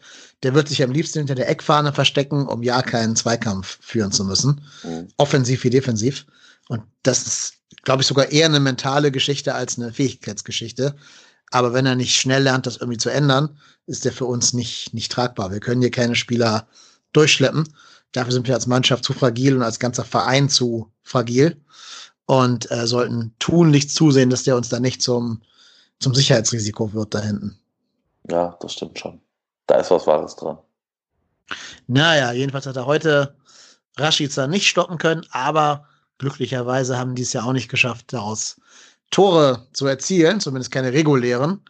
Es kam dann noch Bartels für Augustinsson, der auch verletzt war. Ich glaube, wir hatten irgendwie fünf verletzungsbedingte Wechsel in diesem Spiel oder, oder vier oder so. Das war schon krass. Ja, vier. Ja, ja. ja. Also Velikovic äh, geht ja dann äh, verletzt runter mit Eisbeutel auf den ja. Oberschenkel, äh, Oberschenkel genau. nachdem er ja vorher von Cordoba schon mal rüde äh, abgeräumt worden ist. Ähm, genau, Augustinsson, für den kommt dann Bartels rein, für den ging es auch nicht weiter. Ähm, ja, das ja. vier verletzte Wechsel, das ist schon hart. Da, sieht man vielleicht mehr. auch so eine englische Woche zum Abschluss ja, der genau, Hinrunde. Genau, genau, ist ja. vielleicht nicht so clever, liebe DFL. Nee, das ist wohl wahr. Ja, ähm, und dann kam noch Claudio Pizarro in der 78. für Velkovic. Ähm, und da war uns allen eigentlich klar, was passiert. Ja, mit, mit Ansage. Das, aber das, ja. das, ganz ehrlich, diese 84. Minute, es war für mich so klar, dass sowas in der Art, wenn passieren wird. Natürlich. Noch kein Saisontor geschossen, der gute Claudieu. Wann wird er einen schießen? Natürlich gegen ja. seinen, ja, in anderen Abführungsstrichen Ex-Verein, wo er auch kein Tor geschossen hat, glaube ich. Ähm, jedenfalls keins, was gezählt hätte. Doch eins hat er sogar mal erzielt. Eins hat er, ich wollte gerade sagen, gegen Stuttgart. Ja, gegen Stuttgart, glaube ich. Egal. Ja. Ähm, auf jeden Fall bei uns nicht gerade die allerruhmreichste Visitenkarte hinterlassen. Und deswegen war uns allen klar, wenn hier noch einer heute trifft, dann wird das Claudiö sein. Eckstein kam auch noch der Vollständigkeit halber für Bargfrede. Ähm, Eggestein, Johannes Eggestein. Ganz kurz noch ein Wort zu Bargfrede. Ich habe immer mal eine Statistik gelesen, dass Bremen mit dem signifikant mehr Punkte holt als ohne ihn. Also wirklich extrem viel mehr Punkte mit ihm als ohne ihn. Das ist so der, der Keyplayer für Bremen. Deswegen war ich sehr unglücklich, dass der gegen uns jetzt spielen konnte nach langer Verletzung. Und naja, er hat vielleicht nicht so den gezeigt, warum er der große Value-Player ist, aber der hat extrem körperlich gespielt und hat ja auch drei unserer Spieler irgendwie an den Rande einer Auswechslung oder im Falle von Hector zur Auswechslung getreten. Er war schon krass, dass der irgendwie ohne Gelb-Rot davongekommen ist in diesen 73 Minuten, in diesen 79 Minuten, die er gespielt hat. Ähm, ich habe schon gedacht, der fliegt heute noch mit Gelb-Rot, weil der so physisch spielt und so sehr darauf aus ist, nur zu treten, anstatt den Ball zu kriegen. Das fand ich schon beeindruckend. Das ist wohl wahr. Ja, ja, ja, ist ein harter Spieler. Das, das kann man, kann man nicht anders sagen, ja. Ja, puh, dann überlege ich gerade, was zuerst kam. Kam zuerst die fast, der fast Torschrei von Pizarro oder erst das Abseitstor? Erst das fast, der Fast-Torschrei von Pizarro? Was war das? Ja, wo Bornau noch den Haarschopf, nee, nee, wo Bornau so, noch Haare ich glaube, ich glaube, das, ich glaube, das war davor. Nee, das war danach. Das war danach. Ja, denn genau, 81. Da haben wir alle, ja, im Endeffekt unsere Fähnchen eingerollt und gedacht, ja, es musste ja irgendwie passieren, denn der Ball ist im Tor. Und es war so eine sehr unübersichtliche, sehr irgendwie äh, dubiose Situation. Ein Kölner Spieler liegt am Boden, drei Bremer laufen in verschiedene Richtungen, alles ist gewuselt, Hühnerhaufen. Timo Horn reißt sofort den Manuel Neuer Reklamierarm, Gedächtnisarm nach oben. Ja, und uns allen ist wahrscheinlich das Herz stehen geblieben. Aber auch da gilt wieder das, was wir gerade schon mal gesagt haben. Das Spielglück ist uns wieder zurückgekehrt, denn der Linienrichter hat einen sehr, sehr guten Job gemacht, ja. zu sehen, dass Pizarro mit einem Bein im Abseits stand. Ich gebe das zu, das, mu das, musst du erstmal sehen. Also ja. ohne Hilfe des Videoassistenten das sofort zu sehen und richtig zu bewerten, bei so einer engen Situation, also Hut ab, Herr, ich weiß nicht, wie Sie heißen, Herr Linienrichter. Ja. Schiedsrichterassistent. Ja, Herr, genau. Der Schiedsrichterassistent von Herrn Schlager. äh, haben Sie das sehr war, war sehr gut. Ja. Ähm, äh, ja, witzigerweise steht Pizarro im Abseits und Nosako macht das Tor. Ja. Das, das wäre so ein ausgerechnet. genau, das wäre, das, das wäre wie gemalt. Und weiß ich nicht, da läuft noch der kleine Saunaboy mit der zu großen Mütze auf dem Platz. Ja, die Mütze. Formerly known as Leonardo Bittencourt. Ja. Meine Güte, Junge, Junge, Junge. Ja, Styling-Berater äh, werde ich für den nicht. Ähm, ja, aber äh, Glück. Aber wobei ich ähm, da eine Frage habe. Was wäre denn gewesen, wenn der Linienrichter falsch entschieden hätte, hätte das Tor gezählt? Also wenn es nicht abseits gewesen wäre, meinst du, und die Fahne oben, dann hätte ja. gezählt, wann der Pfiff ertönt wäre des Schiedsrichters. Ähm, das hatten wir da schon mal, als wir gegen Dortmund da das 5-1 kassiert haben. Hätte der gepfiffen, bevor der Ball über der Linie war, hätte es nicht zählen dürfen. Hätte der gar nicht gepfiffen oder erst nachdem der Ball die Linie überprüft hätte, mhm. hätte halt der VAR nochmal das ganze Ding durchgucken können und dann sehen können, was Sache ist. Oh, Gut. Aber ich wundere mich, dass er die Fahne überhaupt gehoben hat, ja, weil eigentlich würde doch jeder in der Situation sagen, oh, unsicher, ja, unten ja. lassen, VR. Ist ja, ich, ich glaube, die, die, ich sag mal, die offizielle Anweisung ist ja, gerade in diesen Grenzfällen nicht die, nicht die Fahne zu heben, sondern dann nur bei klaren Verstößen wirklich einzuschreiten und das ja. dann gegebenenfalls über den VAR äh, entscheiden zu lassen. Genau.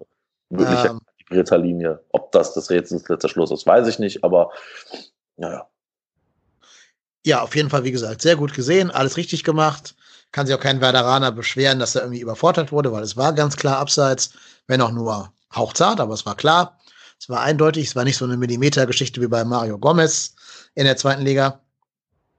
Ja, und insofern ähm, sehr gut. Also gute Leistung des Assistenten, muss man, kann man nicht anders sagen. Ja. Ja. Ja, und dann kommt schon, ich sag mal, diese sechs Minuten Nachspielzeit, Genau, vorher kommt noch T-Rod für Thielmann. Ja, ja, genau. Ja, äh, auch da wahrscheinlich, wie vielleicht dieser Wechsel in Frankfurt nochmal einen hohen Anspielpartner neben, neben Cordoba haben. Ich meine, du hast ja auch nur noch diesen einen Wechsel und ähm, ja, vielleicht ist das genau das, was du dann auch machen musst. Also einen Höger hätte ich da jetzt nicht gerne gesehen. Nein. Ähm, Den hat ja der Kommentator sogar indirekt gefordert. Ja, äh, ja habe ich auch gedacht, so, äh. wie viele Spiele er schon gesehen hat von uns, aber naja, aber wie gesagt, ja, kann man machen. Und ich glaube, Terodde hat ja auch noch zwei, dreimal den Ball dann, ich sag mal, in der, spät, in der späten Nachspielzeit äh, irgendwie festgemacht, Freistöße gezogen, also zumindest zwei Freistöße, an die ich mich erinnern kann, gezogen, die dann auch ähm, extrem viel Zeit bringen. Gerade den, der, ich sag mal, da relativ zum Ende ist. Genau. Ähm, ich habe mir so zwischendurch gedacht, in dieser Drangphase von Bremen, jetzt wäre es gut, wenn der Kader noch einen Mittelfeldspieler hergeben würde, den man in solchen Phasen einwechseln kann. Ne? Also Hector war kaputt, das heißt, Westerrate musste spielen. Höger ist für mich keine Einwechseloption. Und da habe ich mir gedacht, jetzt bräuchte in unserem Kader noch irgendwen, den du bringen kannst, um das Mittelfeldzentrum dicht zu kriegen. Aber so einen Spieler haben wir leider gerade nicht auf der Bank. Ähm, ja, wäre vielleicht auch noch was für die Einkaufsliste, aber da wirst du, glaube ich, im Winter eher auch keinen kriegen. Nur hat man heute gemerkt, so, es war uns nicht möglich, spielerisch im Mittelfeld nochmal was nachzulegen, mhm. um da Dominanz ähm, herzustellen. Ich war überrascht, dass für den äh, für Thielmann nicht keins kam als Matchwinner gegen Frankfurt, mhm. so als Belohnung quasi für sein sein Matchwinner-Dasein, ja. vielleicht zu kontern oder so. Ja, aber wie, wie, ich, kann, ich kann mir sehr gut vorstellen, dass das wirklich da diese Idee von, von Gistol ist, ich sag mal, einen zweiten hohen Anspielpartner zu haben neben Cordoba, der dann den Ball festmacht, einen Foul zieht und gegebenenfalls einen Konter fährt. Und ich ja. glaube, das ist ein, das ist ein Terodde eher als ein Keins. Und ja, ich, wie gesagt, ich, ich würde mal behaupten, das ist Gistols Ansatz. Und wenn es so ist, dann habt ihr es zuerst bei uns gehört. Ähm, vielleicht fragt ja auch einer, mal das in der Pressekonferenz.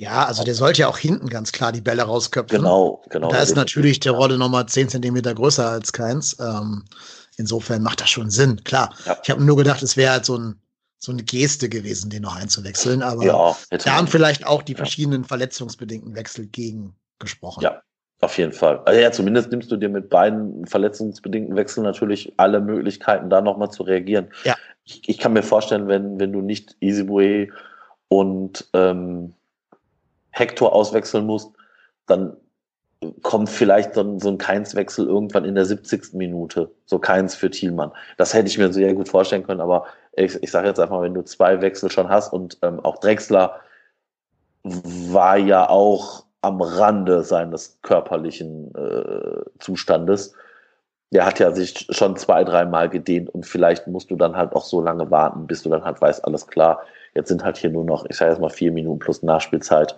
zu spielen, dann äh, machst du halt den Wechsel. Ja, nee, genau, also ich kann das alles nachvollziehen.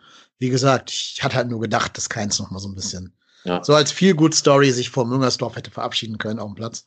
Aber ist ja okay, hat ja alles hinterher funktioniert und äh, ja, dann wurde mein Herz noch mal ein paar Belastungstests unterzogen. es gab ja noch einen Lattenschuss. Wäre ein tolles Tor gewesen, kann man nicht anders sagen, äh, wenn der reingegangen wäre. Ist er zum Glück aber nicht. Ich vermute fast, dass Hector da gewesen wäre, äh, Horn da gewesen wäre. Nee, wenn, nee, nee. Also auf jeden Fall siehst du es, ähm, das war ja meine paar 80., 82., 83.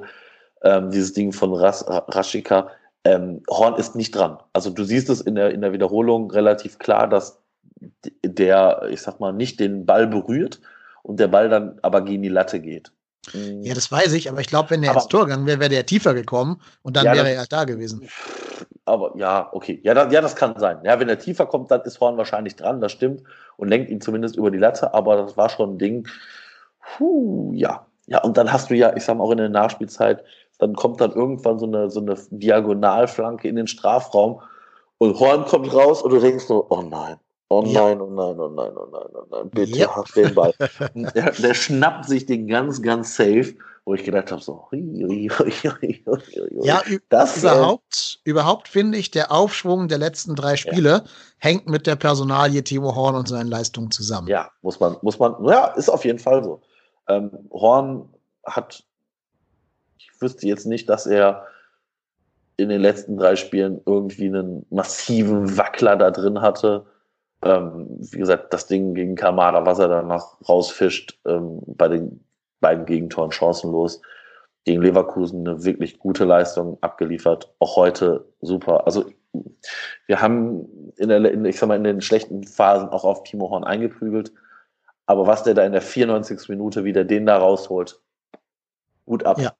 Überhaupt finde ich, spielt er jetzt auch aktiver. Also ich habe das Gefühl, ja, Gistol genau. hat ihm gesagt, Junge, du musst rauskommen. Du bist ja. hier der letzte Verteidiger. Du musst, wenn du auch rauskommst, mit Überzeugung rauskommen ja, und nicht so Larifari.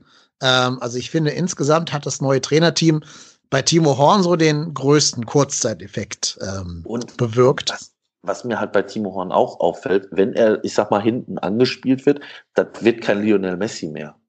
Der wird nie der Spieler, der die Bälle so safe rausspielt, dass du sagst, boah, cool, genial rausgespielt. Aber wenn er denn hoch rausspielt, der ist immer bei einem unserer Spieler. Ja, genau. Die müssen halt noch ein Kopfballduell gewinnen. Das ja, ja klar. Aber immer, zumindest, aber zumindest in die Sie kommen an. Sie kommen an. Ja, ja. ja also Habe ich heute auch gedacht. Habe ich auch gedacht. Also zumindest, wenn sie auf links kommen. Mit rechts ja. ist er nach wie vor nicht wirklich zu gebrauchen.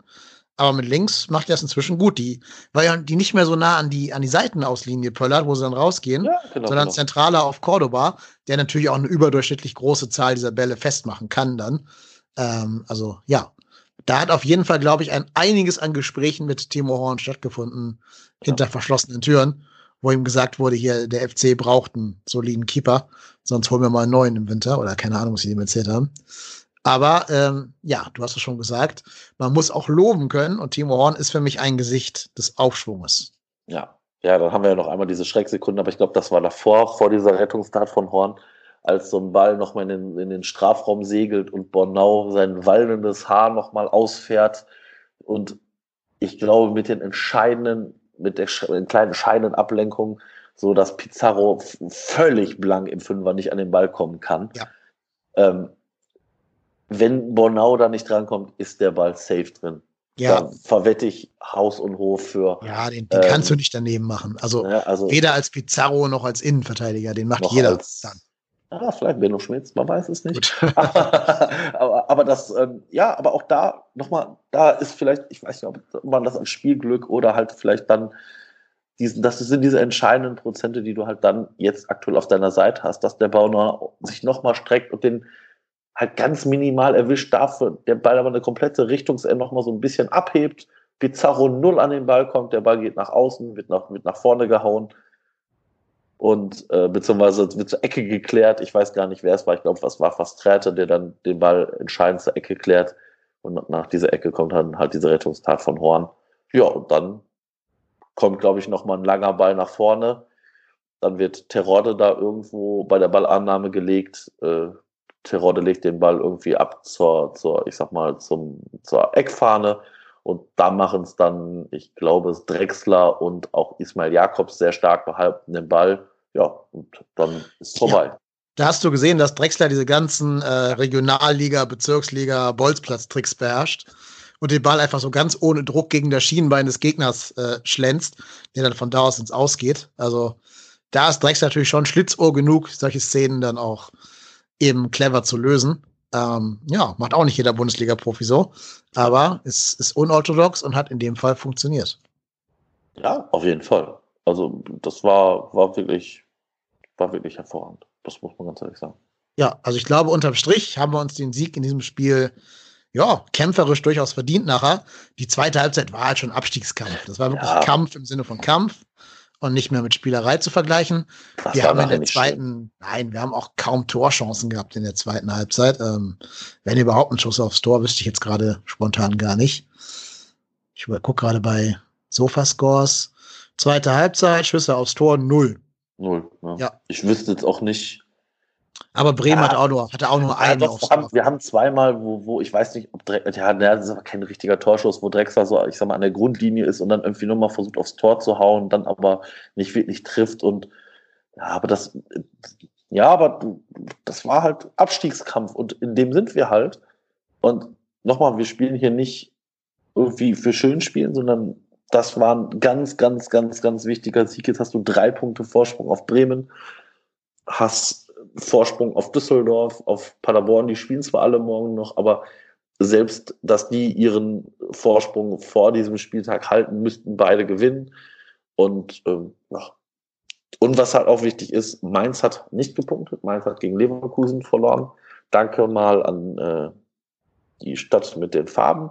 Die ähm, auch wieder eine rote Karte eingefangen haben. Ja, ne? ja, das musst du erstmal hinkriegen, irgendwie dir von drei Spielen zweimal Unterzahl zu beenden. Ja. Also das ist schon, schon eine Leistung, liebes Leverkusen. Genau. Richtig. Und die haben ja also auch in der, die haben ja auch in der 93. das Siegtor ja, gemacht. 93. So, ne? Ja, wobei ja. sie vorher ja auch irgendwie einen, äh, einen, äh, einen Tor aberkannt bekommen aufgrund Abseits, VAR. Ja, wobei Mainz hat, hätte die ja eigentlich theoretisch abschießen müssen, was die Torchancen angeht.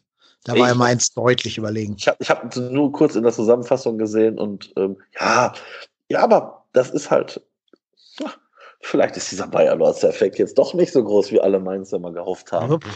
Ich finde, ja, der ja, na, ich finde, Bayer Lorze hat aus denen wieder das gemacht, was die vorher waren. Eine ganz normale Mannschaft, ja. so unteres Mittelfeld, maximal Mittelfeld, die halt mal gewinnen und mal verlieren. End of story. Also ja. da gehören die hin und das macht er mit denen. Ist schon okay. Also kann sich keiner beschweren. Das stimmt schon. Ja, also wie gesagt, wir sind dran an Mainz. Ein Punkt Unterschied. Frankfurt, je nachdem, was die morgen gegen Paderborn machen, ja, also wenn die jetzt auch gegen Punkte. Paderborn nicht gewinnen, dann. Ja, naja, wenn, wenn natürlich, wenn natürlich, auf der anderen Seite weiß ich nicht, ob was ich da will, wäre natürlich schön, wenn beide nur einen Punkt holen.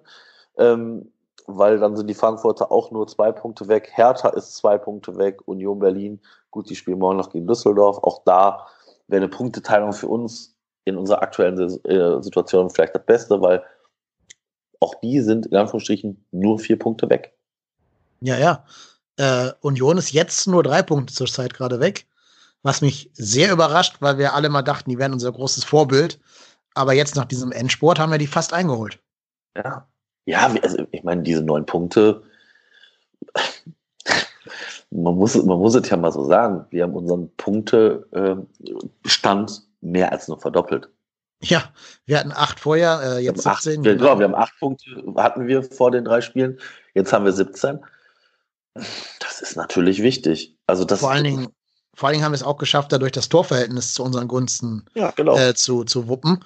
Werder Bremen hat minus 18, Düsseldorf minus 19, Paderborn minus 17 und wir halt nur noch minus 13. Also ja. das wird bei dieser engen Liga, glaube ich, am Ende entscheidend sein. Genau. Mainz hat ähm, minus 14, die sind ja, auch genau. in der Range, aber ja, das ist. Ähm, und wir haben mit weitem Abstand nicht mehr die schlechteste Defensive. Wir haben jetzt muss man auch mal sagen, zweimal zu null gespielt. Ne? Also, ja, wir haben überhaupt in den ganzen drei Spielen nur zwei Gegentore gekriegt. Das ist schon wirklich gut. Ja, wir haben jetzt äh, 32 Gegentore und zum Vergleich Bremen 41, Düsseldorf 35, Paderborn 35, Mainz 39. Ja, dann kommen die, die besseren Mannschaften als wir. Ja, das ist, ähm, wir sind da aktuell auf einem guten Weg möchte. Ich möchte das noch nicht so beschreien, weil das äh. kann sich auch ganz schnell ändern. Aber zumindest habe ich nicht mehr diese ganz schlimme äh, Vorhersehung, dass das ganz, ganz, ganz, ganz, ganz, ganz bitter wird. Nein, nur ich glaube, und deswegen habe ich auch das Intro so gewählt, wie ich es gewählt habe. Ähm, alle in diesem Verein, um den Verein herum, die Fans, die Macher, die Spieler, wären sehr, sehr gut beraten, zu wissen, dass man mit 17 Punkten immer noch absteigen wird, dass wir immer noch nur 15. sind und, jetzt kommt meine Zahl der Woche, dass wir auch in der Katastrophensaison, wo wir abgestiegen sind mit, äh, keine Ahnung, 23 Punkten oder so, dass wir selbst da drei Spiele in Folge gewonnen haben. 18., 19., 20. Spieltag. Da war eine Winterpause zwischen, deswegen vergisst man das so ein bisschen. Aber wir haben gegen Wolfsburg, Gladbach und Hamburg gewonnen, selbst in dieser Katastrophensaison. Das heißt, wir haben noch nichts erreicht, und das Schlimmste, was uns jetzt passieren kann, ist Euphorie. Dass alle sagen, ja, ja. jetzt haben wir es geschafft und ey, wir sind wieder wer, ja, nichts kann uns mehr stoppen, wir werden nie wieder ein Spiel verlieren. Ich kann da nur den schlauen Satz zitieren. Wer aus der Geschichte nicht lernt, muss sie wiederholen. Ähm, und ich wünsche mir so ein Statement jetzt auch mal von einem der Verantwortlichen. Wir haben jetzt beide, glaube ich, die Spieltagspressekonferenz nicht lesen können oder hören können, weil wir gerade den Podcast hier aufnehmen. Aber ich wünsche mir, dass jemand sagt, Freunde, ruhig, ganz mhm. ruhig. Das, glaube ich, braucht dieser Verein. Ja, wo, wobei Horst Held ja vor dem Spiel gesagt hat, ähm, ich kriege es nicht mal wortgenau hin, ähm, ja, äh, darauf auf angesprochen, äh, ja, jetzt könnten ja hier mit dem mit einem äh, Sieg heute könnten sie ja drei Siege in Folge und dann äh, ist man ja auf einem guten Weg und sagt Horst hier, ja, es ist eine positive Entwicklung zu sehen. Ja, wir haben jetzt zweimal gewonnen, aber wir haben immer nur noch 14 Punkte. Also zu dem Zeitpunkt mit jetzt drei Punkten mehr, wir haben jetzt 17 Punkte. Wir sind da unten mit dabei, wir sind in einer aktuell guten Lage. Jetzt müssen wir aber dranbleiben und da weiter Gas geben. Und ge genau das ist ja, ich sag mal, bläst ja in, das, in dieses Horn, was, was wir beide auch anstimmen. Wir sind nicht Neunter, wir sind 15. Und ähm, das ist, ich sag mal, im Vergleich zu dem, was wir vor, ich sag jetzt einfach mal, drei, vier Wochen hatten, gut. Aber jetzt, jetzt müssen wir da halt dranbleiben und die, die nächste, in der Rückrunde halt starten. Das, und das, das Problem ist halt, was ich so ein bisschen sehe, ist, jetzt haben wir wieder genau das Gleiche, was wir halt auch zur Hinrunde hatten. Wir haben wieder das ist verdammt harte Auftaktprogramm. Wir haben am, am, am den ersten Spieltag der Rückrunde ist zu Hause gegen Wolfsburg. Kann man punkten, ja. Dann spielen wir in Dortmund. Dann ähm, spielen wir zu Hause gegen Freiburg. Die Freiburger sind jetzt auch nicht so schlecht drauf, wenn man es mal sieht. Dann spielen wir wieder in Mönchengladbach. Und dann am 22. Spieltag spielen wir zu Hause gegen die Bayern. Und am 23. Spieltag spielen wir in Berlin bei der Hertha. Und ja, am 24. Spieltag spielen wir dann zu Hause gegen Schalke. Und ja, das waren die ersten, die Plätze zwei bis neun der Bundesliga, genau. die du gerade aufgezählt hast. Genau. Ist schon, ist schon tough. Ich glaube. Ja, gut, Hertha, ähm, Hertha, ist ja dazwischen, aber ja, also Hertha ist der Zwölfte, aber hm, das ist, sind halt alles so Spiele, wo du denkst, hm, hm, da, klar können da mal Punkte runterfallen. Du, du kannst auch in Dortmund punkten. Also ich meine, Dortmund, die haben nach 17 Spielen 30 Punkte. Die haben genug Federn gelassen. Ja. Und, aber da sind halt keine klar eingeplanten Punkte möglich. Und da müssen wir halt einfach vorsichtig sein, weil es wird ja genau das passieren, was, was äh, wir auch wieder haben. Dann wird, werden nämlich die, die Teams unter uns werden dann punkten und auf einmal wird es dann doch eng und ja. Klar, das wird noch ein klar. Ritt auf der Rasierklinge. Ich gebe ja zu, ich hätte gerne jetzt den 18. Spieltag und nicht erst im Januar. Einfach weil jetzt gerade Weghorst bei äh, äh, hier Wolfsburg verletzt ist. Das wäre natürlich ein großer Vorteil, wenn er nicht spielen könnte. Aber wie siehst du das? Kommt die Winterpause jetzt zur richtigen Zeit, weil auch einige verletzt und angeschlagen sind? Ja. Oder hätten wir lieber den Lauf jetzt mitnehmen sollen? Ja, also ja, auf der einen Seite natürlich nimmst du dir jetzt diesen, diesen Lauf. Ich glaube aber, dass vielleicht zum richtigen Zeitpunkt kommt. Und du kannst den Lauf ja auch mitnehmen in so eine, in so eine Rückrunde. Also ich meine, das ist ja, das ist ja auch eine, das ist eine Kopfsache. Die musst du halt einfach, muss das Trainerteam mit den Leuten dran arbeiten, sagen, Leute, passt auf, jetzt können wir hier Vollgas geben und jetzt müssen wir daran weitermachen. Ihr habt euch in diese Lage gebracht, in der wir jetzt sind, dass wir jetzt Anschluss haben. Jetzt müssen wir weiter Gas geben. Und ja, dann müssen, müssen die Spieler sich auf den Platz richten. Aber wie gesagt, nochmal, ähm, das wird schon, das wird schon schwierig. Ja, ähm, gut. Ich meine, ich glaube, wir haben noch nie vier Spiele in Folge gewonnen seit 20 Jahren oder so. Insofern glaube ich, kommt die Pause auch nicht zu einem ungünstigen Zeitpunkt, wo du dich jetzt wirklich effektiv von Punkten verabschieden musst. Deswegen, ich glaube sogar eher, es tut ganz gut, jetzt nach dieser Leistung durchschnaufen zu können. Ich glaube, es tut auch sehr gut, dass man auf jeden Fall nicht auf einem Abstiegsplatz ja. oder einem Relegationsplatz überwintern muss, sondern weiß, egal was morgen passiert, wir werden immer 15. bleiben. Das ist, glaube ich, wichtig für die Psyche, wenn man im Winter auf die Tabelle guckt, dass man nicht immer sieht, dass man da unten drin steht, also auf, auf dem 16. oder 17. Rang äh, sondern auf dem 15. und damit alles in der eigenen Hand hat. Das ist auch eine wichtige Message. Und da muss man irgendwie gucken, dass man mindestens wieder mit drei Punkten aus den ersten fünf Spielen rausgeht, wie in der Hinrunde. Gern natürlich auch mit fünf oder so. Und dann ist man da, glaube ich, gar nicht mal so schlecht unterwegs. Nö, das stimmt, das stimmt. Ja. Zum Beispiel Wolfsburg dürfte inzwischen auch gemerkt haben, dass die, dass die so gut gar nicht sind. Ähm, ich glaube, die kannst du am ersten Rückrundenspieltag auch knacken. Das ist, das ist richtig. Ja, du, du kannst da ja immer gewinnen. Das ist, das ist ja so. Aber das, da müssen wir wieder Gas geben. Und nochmal, es ist, es ist jetzt nicht so, dass wir sagen können, boah, genial. Ähm, wir, wir werden jetzt hier äh, die Liga jetzt rocken und da brauchen wir uns gar keine Sorgen machen. Ja, das wird jetzt auch wieder ein harter, hartes Ding, die Rückrunde. Und da müssen wir, müssen wir Gas geben. Genau. Wie siehst du eigentlich die Leistung von Jan Thielmann, unserem dritten Youngster? Ähm, es fällt ein bisschen ab. Ähm, wobei man, ich finde, man merkt da den Unterschied. Also Thielmann kommt ja direkt aus der U19 hoch. Und ich finde, dass man halt sieht, dass Katterbach und auch äh, Jakobs das eine oder andere Spiel oder die eine oder andere Saison in der U23 gespielt haben. Das ist, glaube ich, nochmal ein anderes Niveau. Und ich glaube, Thielmann spielt ja jetzt auch seine erste Saison U19. Ähm, ich, ich finde es, es ist immer so ein bisschen unbekümmert. Aber ich, wie gesagt, er ist der, der 17. Ich erwarte von dem jetzt nicht ke keine Wunderdinge. Ich finde, er macht das, was er macht, macht ist völlig okay. Ich weiß aber nicht, ob er zur Rückrundenstart oft in der Startelf stehen wird. Nee, genau, weil ich glaube auch, da muss Gistol ein bisschen auf, aufpassen, ähm, nicht sein Leistungsprinzip außer Kraft zu setzen und genau. einfach nur jemanden zu nehmen, der jung ist und schnell, aber naja, noch nicht so ganz diese zwingenden Aktionen hat, was ich wirklich nicht als Vorwurf meine. Du hast die Gründe ja gerade schon genannt, warum das so ist. Genau. Nur ja, halt ja, genau. Für, für, ihn dann den Matchwinner Keins äh, auf der Bank zu lassen, kann natürlich auch für Missstimmung in so einer, in so einer Mannschaft sorgen. Ähm, da muss man, glaube ich, gut moderieren können. Oder halt einfach jetzt im Wintertrainingslager nochmal alles neu durchmischen lassen. Ja, genau. Also auf der anderen Seite ist es natürlich, also ich meine, wir haben ja immer gesagt, boah, wir haben keine Alternativen, wir haben keine Alternativen. Die, die, äh, ich sag mal, Schindlers und Keins, die spielen da äh, und spielen, dürfen sich zusammenspielen, was sie wollen und da, da kommt keiner von hinten und macht Druck.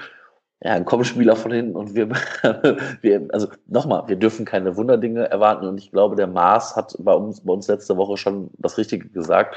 Ich glaube, da darf man halt auch nicht irgendwann anfangen zu sagen, boah, der ist 17, das ist alles toll, was der macht. Nein, da sind auch viele Dinge dabei, wo du dir denkst so, puh, das ist aber auch fairerweise, muss ich dazu sagen, bei Katterbach manchmal so. Katterbach hatte heute zwei, drei Szenen, ähm, wo er, ähm, ich sag mal so, Höhe Eckfahne bei uns, das, den, den Ball sich erobert, der Gegner wieder in den Zweikampf geht und er so links an dem vorbeigeht, so rechts an dem vorbeigeht, so einen Übersteiger macht, dann zwar den Ball am Gegenspieler vorbei hat, wo ich mir aber denke, so, das kann ins Auge gehen. Das kann verdammt nochmal ins Auge gehen. Da wünsche ich mir manchmal so diesen klareren Ball zuerst. Aber dann denke ich mir, Alter, der ist 18. Ja. Klar versucht er das. Na klar, ich würde es doch vielleicht auch so machen. Und ich, vielleicht ist diese junge, unbekümmerte Art der drei, also ich sag mal einfach Jakobs, ähm, Katterbach und, und Thielmann, aktuell das, was uns halt auch vielleicht so ein bisschen herausgebracht hat, weil so ein Keins einfach jetzt zeigen muss, was Phase ist. Ein Schindler zeigen muss, was Phase ist. Und ich glaube halt einfach dieser Konkurrenzkampf jetzt richtig angefacht wird. Und so ein, ich sag mal, wenn so ein Thielmann oder so ein Jakobs mal vier, fünf Spiele auf der Bank sitzen oder mal zwei, drei Spiele gar nicht im Kader sind und bei der U23 spielen, dann ist das, glaube ich, für die kein Riesenabriss. Aber ähm, weil die halt einfach wissen, okay, das ist halt einfach jetzt aktuell so. Aber für so ein Keins da mal, ich sag mal, jetzt vorsichtig drei Spiele komplett fast raus zu sein und, und Schindler ja auch völlig, ja, die werden, die werden jetzt sich zeigen müssen. Mhm. Und das ist, das finde ich, finde ich, finde ich völlig okay. Also, ja. wie gesagt, es ist nicht, es ist nicht alles Gold, was glänzt, aber es macht zumindest Mut, dass ähm, wir da Leute im, im, im Nachwuchs haben, die sich da reinhauen. Was ich mich dann immer nur frage, wo waren Katterbach und Jakobs letztes Jahr? da. Also Katterbach war immer schon im Kader. Ja, wurde aber, auch aber, sehr, sehr oft von uns gefordert. Aber ja, Markus klar, Anfang hat aber, gesagt, ne, ne, ne, der spielt hier nicht. Aber ich sag mal, ganz ehrlich, so, wenn ich, wenn ich mir sehe, was so ein Jakobs macht und ein Katterbach macht, da wäre zweite Liga doch für die genial gewesen, weil die dann noch mehr Zeit haben. Ja, natürlich. Also, das sagen wir ja immer, wenn wir meinen, dass Markus Anfang uns ein Jahr des Fußballs gekostet hat, weil der einfach null Talententwicklung gemacht hat in der zweiten Liga. Trotz Spielen, wo du 3-0, 4-0 gegen irgendeinen so Kack Fürth da geführt hast. Ähm, und locker hättest einen jungen Mann reinschmeißen können. Ja, und das ist genau das, was, was ja alle Kritiker dem Anfang vorwerfen, dass Herr Katterbach eben nicht hat spielen lassen, der damals ja schon als Shootingstar galt und in dieser Dreier- und Fünferkette auch den linken Part hätte spielen können. Und du siehst ja, wie gut Jakobs zum Beispiel ist daran, ja. dass wenn keins kommt, der auf rechts gehen muss und nicht auf links, wo er sonst immer ja, ja. hat. Weil, genau. weil Jakobs da das, äh, die Domäne jetzt erstmal verteidigt. Ja. Ja, es ist auch, also ich muss ganz ehrlich sagen, auf, ähm, auf der Jakobs-Seite, also auf links, sehe ich auch aktuell keinen Handlungsbedarf. Also wenn auf der Thielmann-Seite, ich glaube, da musst du auch vorsichtig sein. Ich glaube, du darfst den Jungen da auch nicht verheizen. Mhm, das glaube ich, ich glaub, auch. Den musst du, ich glaube, den musst du da jetzt irgendwann rausnehmen, nicht völlig rausnehmen. Du musst den ja auch nicht für, für immer für die Rückrunde aus dem Kader verbannen. Den musst du halt dann jetzt, der hat, seine, der hat jetzt mal eben drei Spiele gespielt. Ich glaube, wenn du dem das vor der Saison gesagt hätte, dann hätte er wahrscheinlich auch Haus und Hof und seine Eltern auch Haus und Hof drauf verwettet, dass das äh, passiert, äh, weil sie nicht dran geglaubt haben. Aber ja. Ja, ich glaube nicht, dass alle drei komplett unbeschwert aus der Winterpause wiederkommen werden. Also da ich jetzt, einfach weil sie jetzt Zeit haben, das alles sacken zu lassen, werden wahrscheinlich so diese Gedankenapparate loslegen, dass du anfängst nachzudenken und dir denkst, ui, ich spiele vor 50.000 oder vor 80.000 in Dortmund, uiuiui. Vielleicht kommen auch ein paar falsche Berater, falsche Freunde, falsche Freundinnen, all sowas. Gut, ähm, sein, ja. Da weißt du ja nicht so genau, wie die Elternhäuser darauf vorbereitet sind, auf diesen spontanen Fame, den die beiden jetzt oder die drei jetzt ja. haben werden. Muss man auch ein bisschen mitrechnen, dass das passieren kann. Ist ja schon dem einen oder anderen Youngstar passiert. Ich finde auch Klünter hatte damals ein Leistungsloch nach der Winterpause. Ja, das äh, stimmt. Nach der Sommerpause war es in seinem Fall, wo der, glaube ich, noch irgend so eine U21 EM oder irgendwas gespielt mhm. hat. Ähm, wo danach auch so der Gedankenapparat bei ihm begonnen hat zu rattern, wo er auch angefangen hat zu realisieren, dass er jetzt ein Bundesliga-Rechtsverteidiger ist und die gesamte rechte Seite in seiner Verantwortung liegt. Also da muss man immer so ein bisschen aufpassen bei jungen Leuten. Aber ich hoffe einfach, dass der FC da Strukturen hat, die eben den Jungs auch ermöglicht, da nicht irgendwelchen falschen 50ern aufzusetzen, aufzusitzen, sondern irgendwelche Betreuer, irgendwelche Psychologen, sonst irgendwas hat, die denen auch diesen Schritt ins Profitum dabei behilflich sind. Ja, ja, auf jeden Fall, das hoffe ich auch. Genau.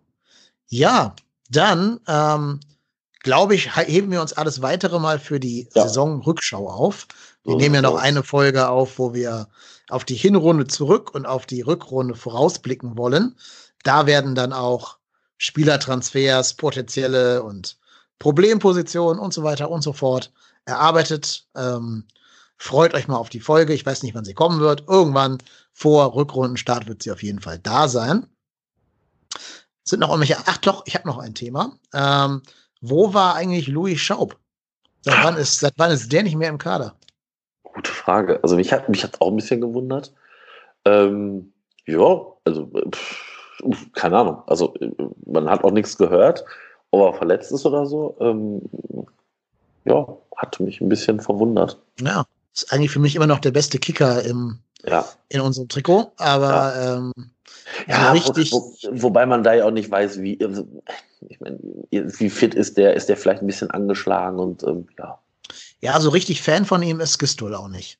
Ich nee. glaube, Gistol setzt viel Wert auf diese schnellen Sprinter-Typen und ja. weniger auf diese etwas behäbigeren Zehner-Spielmacher-Typen. Ich glaube, deswegen haben so, so Koshi Yellows und, und äh, na, wie heißt der jetzt? Schaubs da auch ein Problem. Ja. Ja, also ich, ich glaube, also Schaub hatte, ich hätte ja, ich sag mal, in unserem aktuellen System nur diese Drechsler-Position, die er, ich sag mal, vollumfänglich ausfüllen könnte und auch optimal ausfüllen könnte. Und da sehe ich Drexler eigentlich aktuell auch vorne, bin ich ganz ehrlich.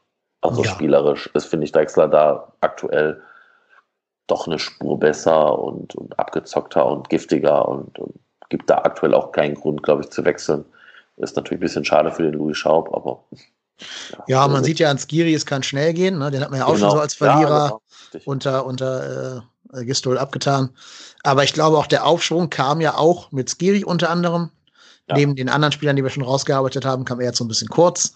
Auch weil er super laufstark ist und ganz viel so antizipiert und voraus schon zuläuft im Voraus. Ja, ähm, ja also auch der ist ein Teil dieses Aufschwungs, ja, von dem wir alle hoffen, dass er sich durchsetzen wird. Ja, genau. Ja, ja klar. Also Skiri, das ist schon, das ist schon großes Tennis. Also ich muss ganz ehrlich sagen, das ist jetzt nicht der Spieler, der mit jeder Aktion immer super auffällig ist, aber der macht halt alle Aktionen, die er hat, klar und irgendwie bedacht und da ist wenig dabei, wo du denkst so, wow, da kommt der aber mal satt, satt zu spät. Ähm, ganz im Gegenteil. Und was er gut kann, das haben wir gegen Freiburg gesehen, aber jetzt auch in dem Spiel, der kann sehr gute Offensiv-Dribblings machen. Ja, das stimmt. Da gab es heute auch eine Szene, wo er fast bis an den 16er dribbelt und dann den Ball irgendwie zu irgendwem rauslegt, der dann den Ball halt wieder irgendwie verliert. Aber ähm, bis dahin war das eine sehr gelungene Dribbling-Aktion von ihm. Das kann potenziell auch mal wichtig werden, siehe Freiburg. Wenn ja. er sich das noch ein bisschen öfter traut und das abgesichert wird von Hector oder sonst irgendwem, dann ist das, glaube ich, eine große Verstärkung für unser Team. Ja. Na gut, dann glaube ich, können wir diese beiden Spiele zur englischen Woche hiermit rund machen. Genau. Ähm, genau, ich hoffe, wir haben sowohl unsere Freude über die Leistungssteigerung als auch unsere Warnung davor, jetzt durchzudrehen, ganz gut rübergebracht. Letzteres war mir sehr wichtig, dass man nicht zu allzu großer Euphorie neigt, obwohl man sich natürlich freuen darf. Alles gut, darf jeder gerne tun. Bald die Faust in der Tasche, aber daraus sollte man nicht ableiten, dass der Laden jetzt von selber läuft. Und dann würde ich sagen, dass ich da auch in deinem Namen spreche, wenn ich allen unseren Hörerinnen und Hörern besinnliche, frohe, äh, und hoffentlich von irgendwelchen Hiobsbotschaften freie Weihnachten wünsche. Auf jeden Fall. Genau. Wir freuen uns immer, wenn ihr dem Podcast gewogen bleibt, uns weiterhin Likes, Shares, Retweets, Kommentare, Kritiken, äh, Feedback, sonst alles Mögliche da lasst. Gerne auch bei iTunes Rezensionen schreibt. Das hilft dem Podcast sehr, um ihn noch weiter bekannt zu machen. Marco, dir vielen Dank für deine Zeit und deine Expertise.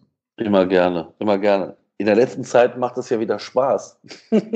Ja, das, ist, das, ist, das ist Wahnsinn, wie, wie, wie anders man hier allein schon sitzt. So sitzt man hier wie so ein Häufchen Elend, muss sich gefühlt sechs Flaschen Bier aufmachen, um überhaupt das durchzuhalten. Und jetzt sitze ich hier in meiner Flasche Wasser, grinse übers ganze Gesicht und äh, ja. Aber du hast recht, Stichpunkt Erwartungshaltung. Lieber Lost in Nippes, wenn du das hier hörst, wir spielen nicht in Europa nächstes Jahr ich weiß, er meint das nicht äh, ernsthaft, aber ähm, Thema Erwartungshaltung, ich glaube, das ist halt wirklich ganz wichtig. Ähm, wobei ich glaube, bei denen, bei denen ich es bei mir jetzt in der Filterblase gelesen habe, da weiß ich, dass die das nicht ernst meinen. Ja, also was die Hörer nicht wissen, ich moderiere diesen Podcast hier nach Siegen grundsätzlich in der Badewanne mit Champagner gefüllt. Wenn wir verlieren. Ja, ja, ja. Wenn wir verlieren, dann in Sack und Asche gehüllt in meinem Arbeitszimmer. Aber ähm, ich hoffe, dass ich noch lange in dieser Badewanne sitzen bleiben darf und auch die Folge 80 bis 94 aus der Badewanne moderieren darf, weil dann haben wir den Klassenerhalt aller Wahrscheinlichkeit nach geschafft. Aber bis dahin ist noch ein langer, steiniger Weg. Und wir hoffen, dass ihr, liebe Hörer, uns auf diesem Weg weiter begleiten werdet, denn wir werden auf jeden Fall den ersten FC Köln auf diesem Weg weiter begleiten in guten wie in schlechten Zeiten, denn du bist der Ruhrpott Tennis und ich bin Kai Lennep und wir sind trotzdem hier.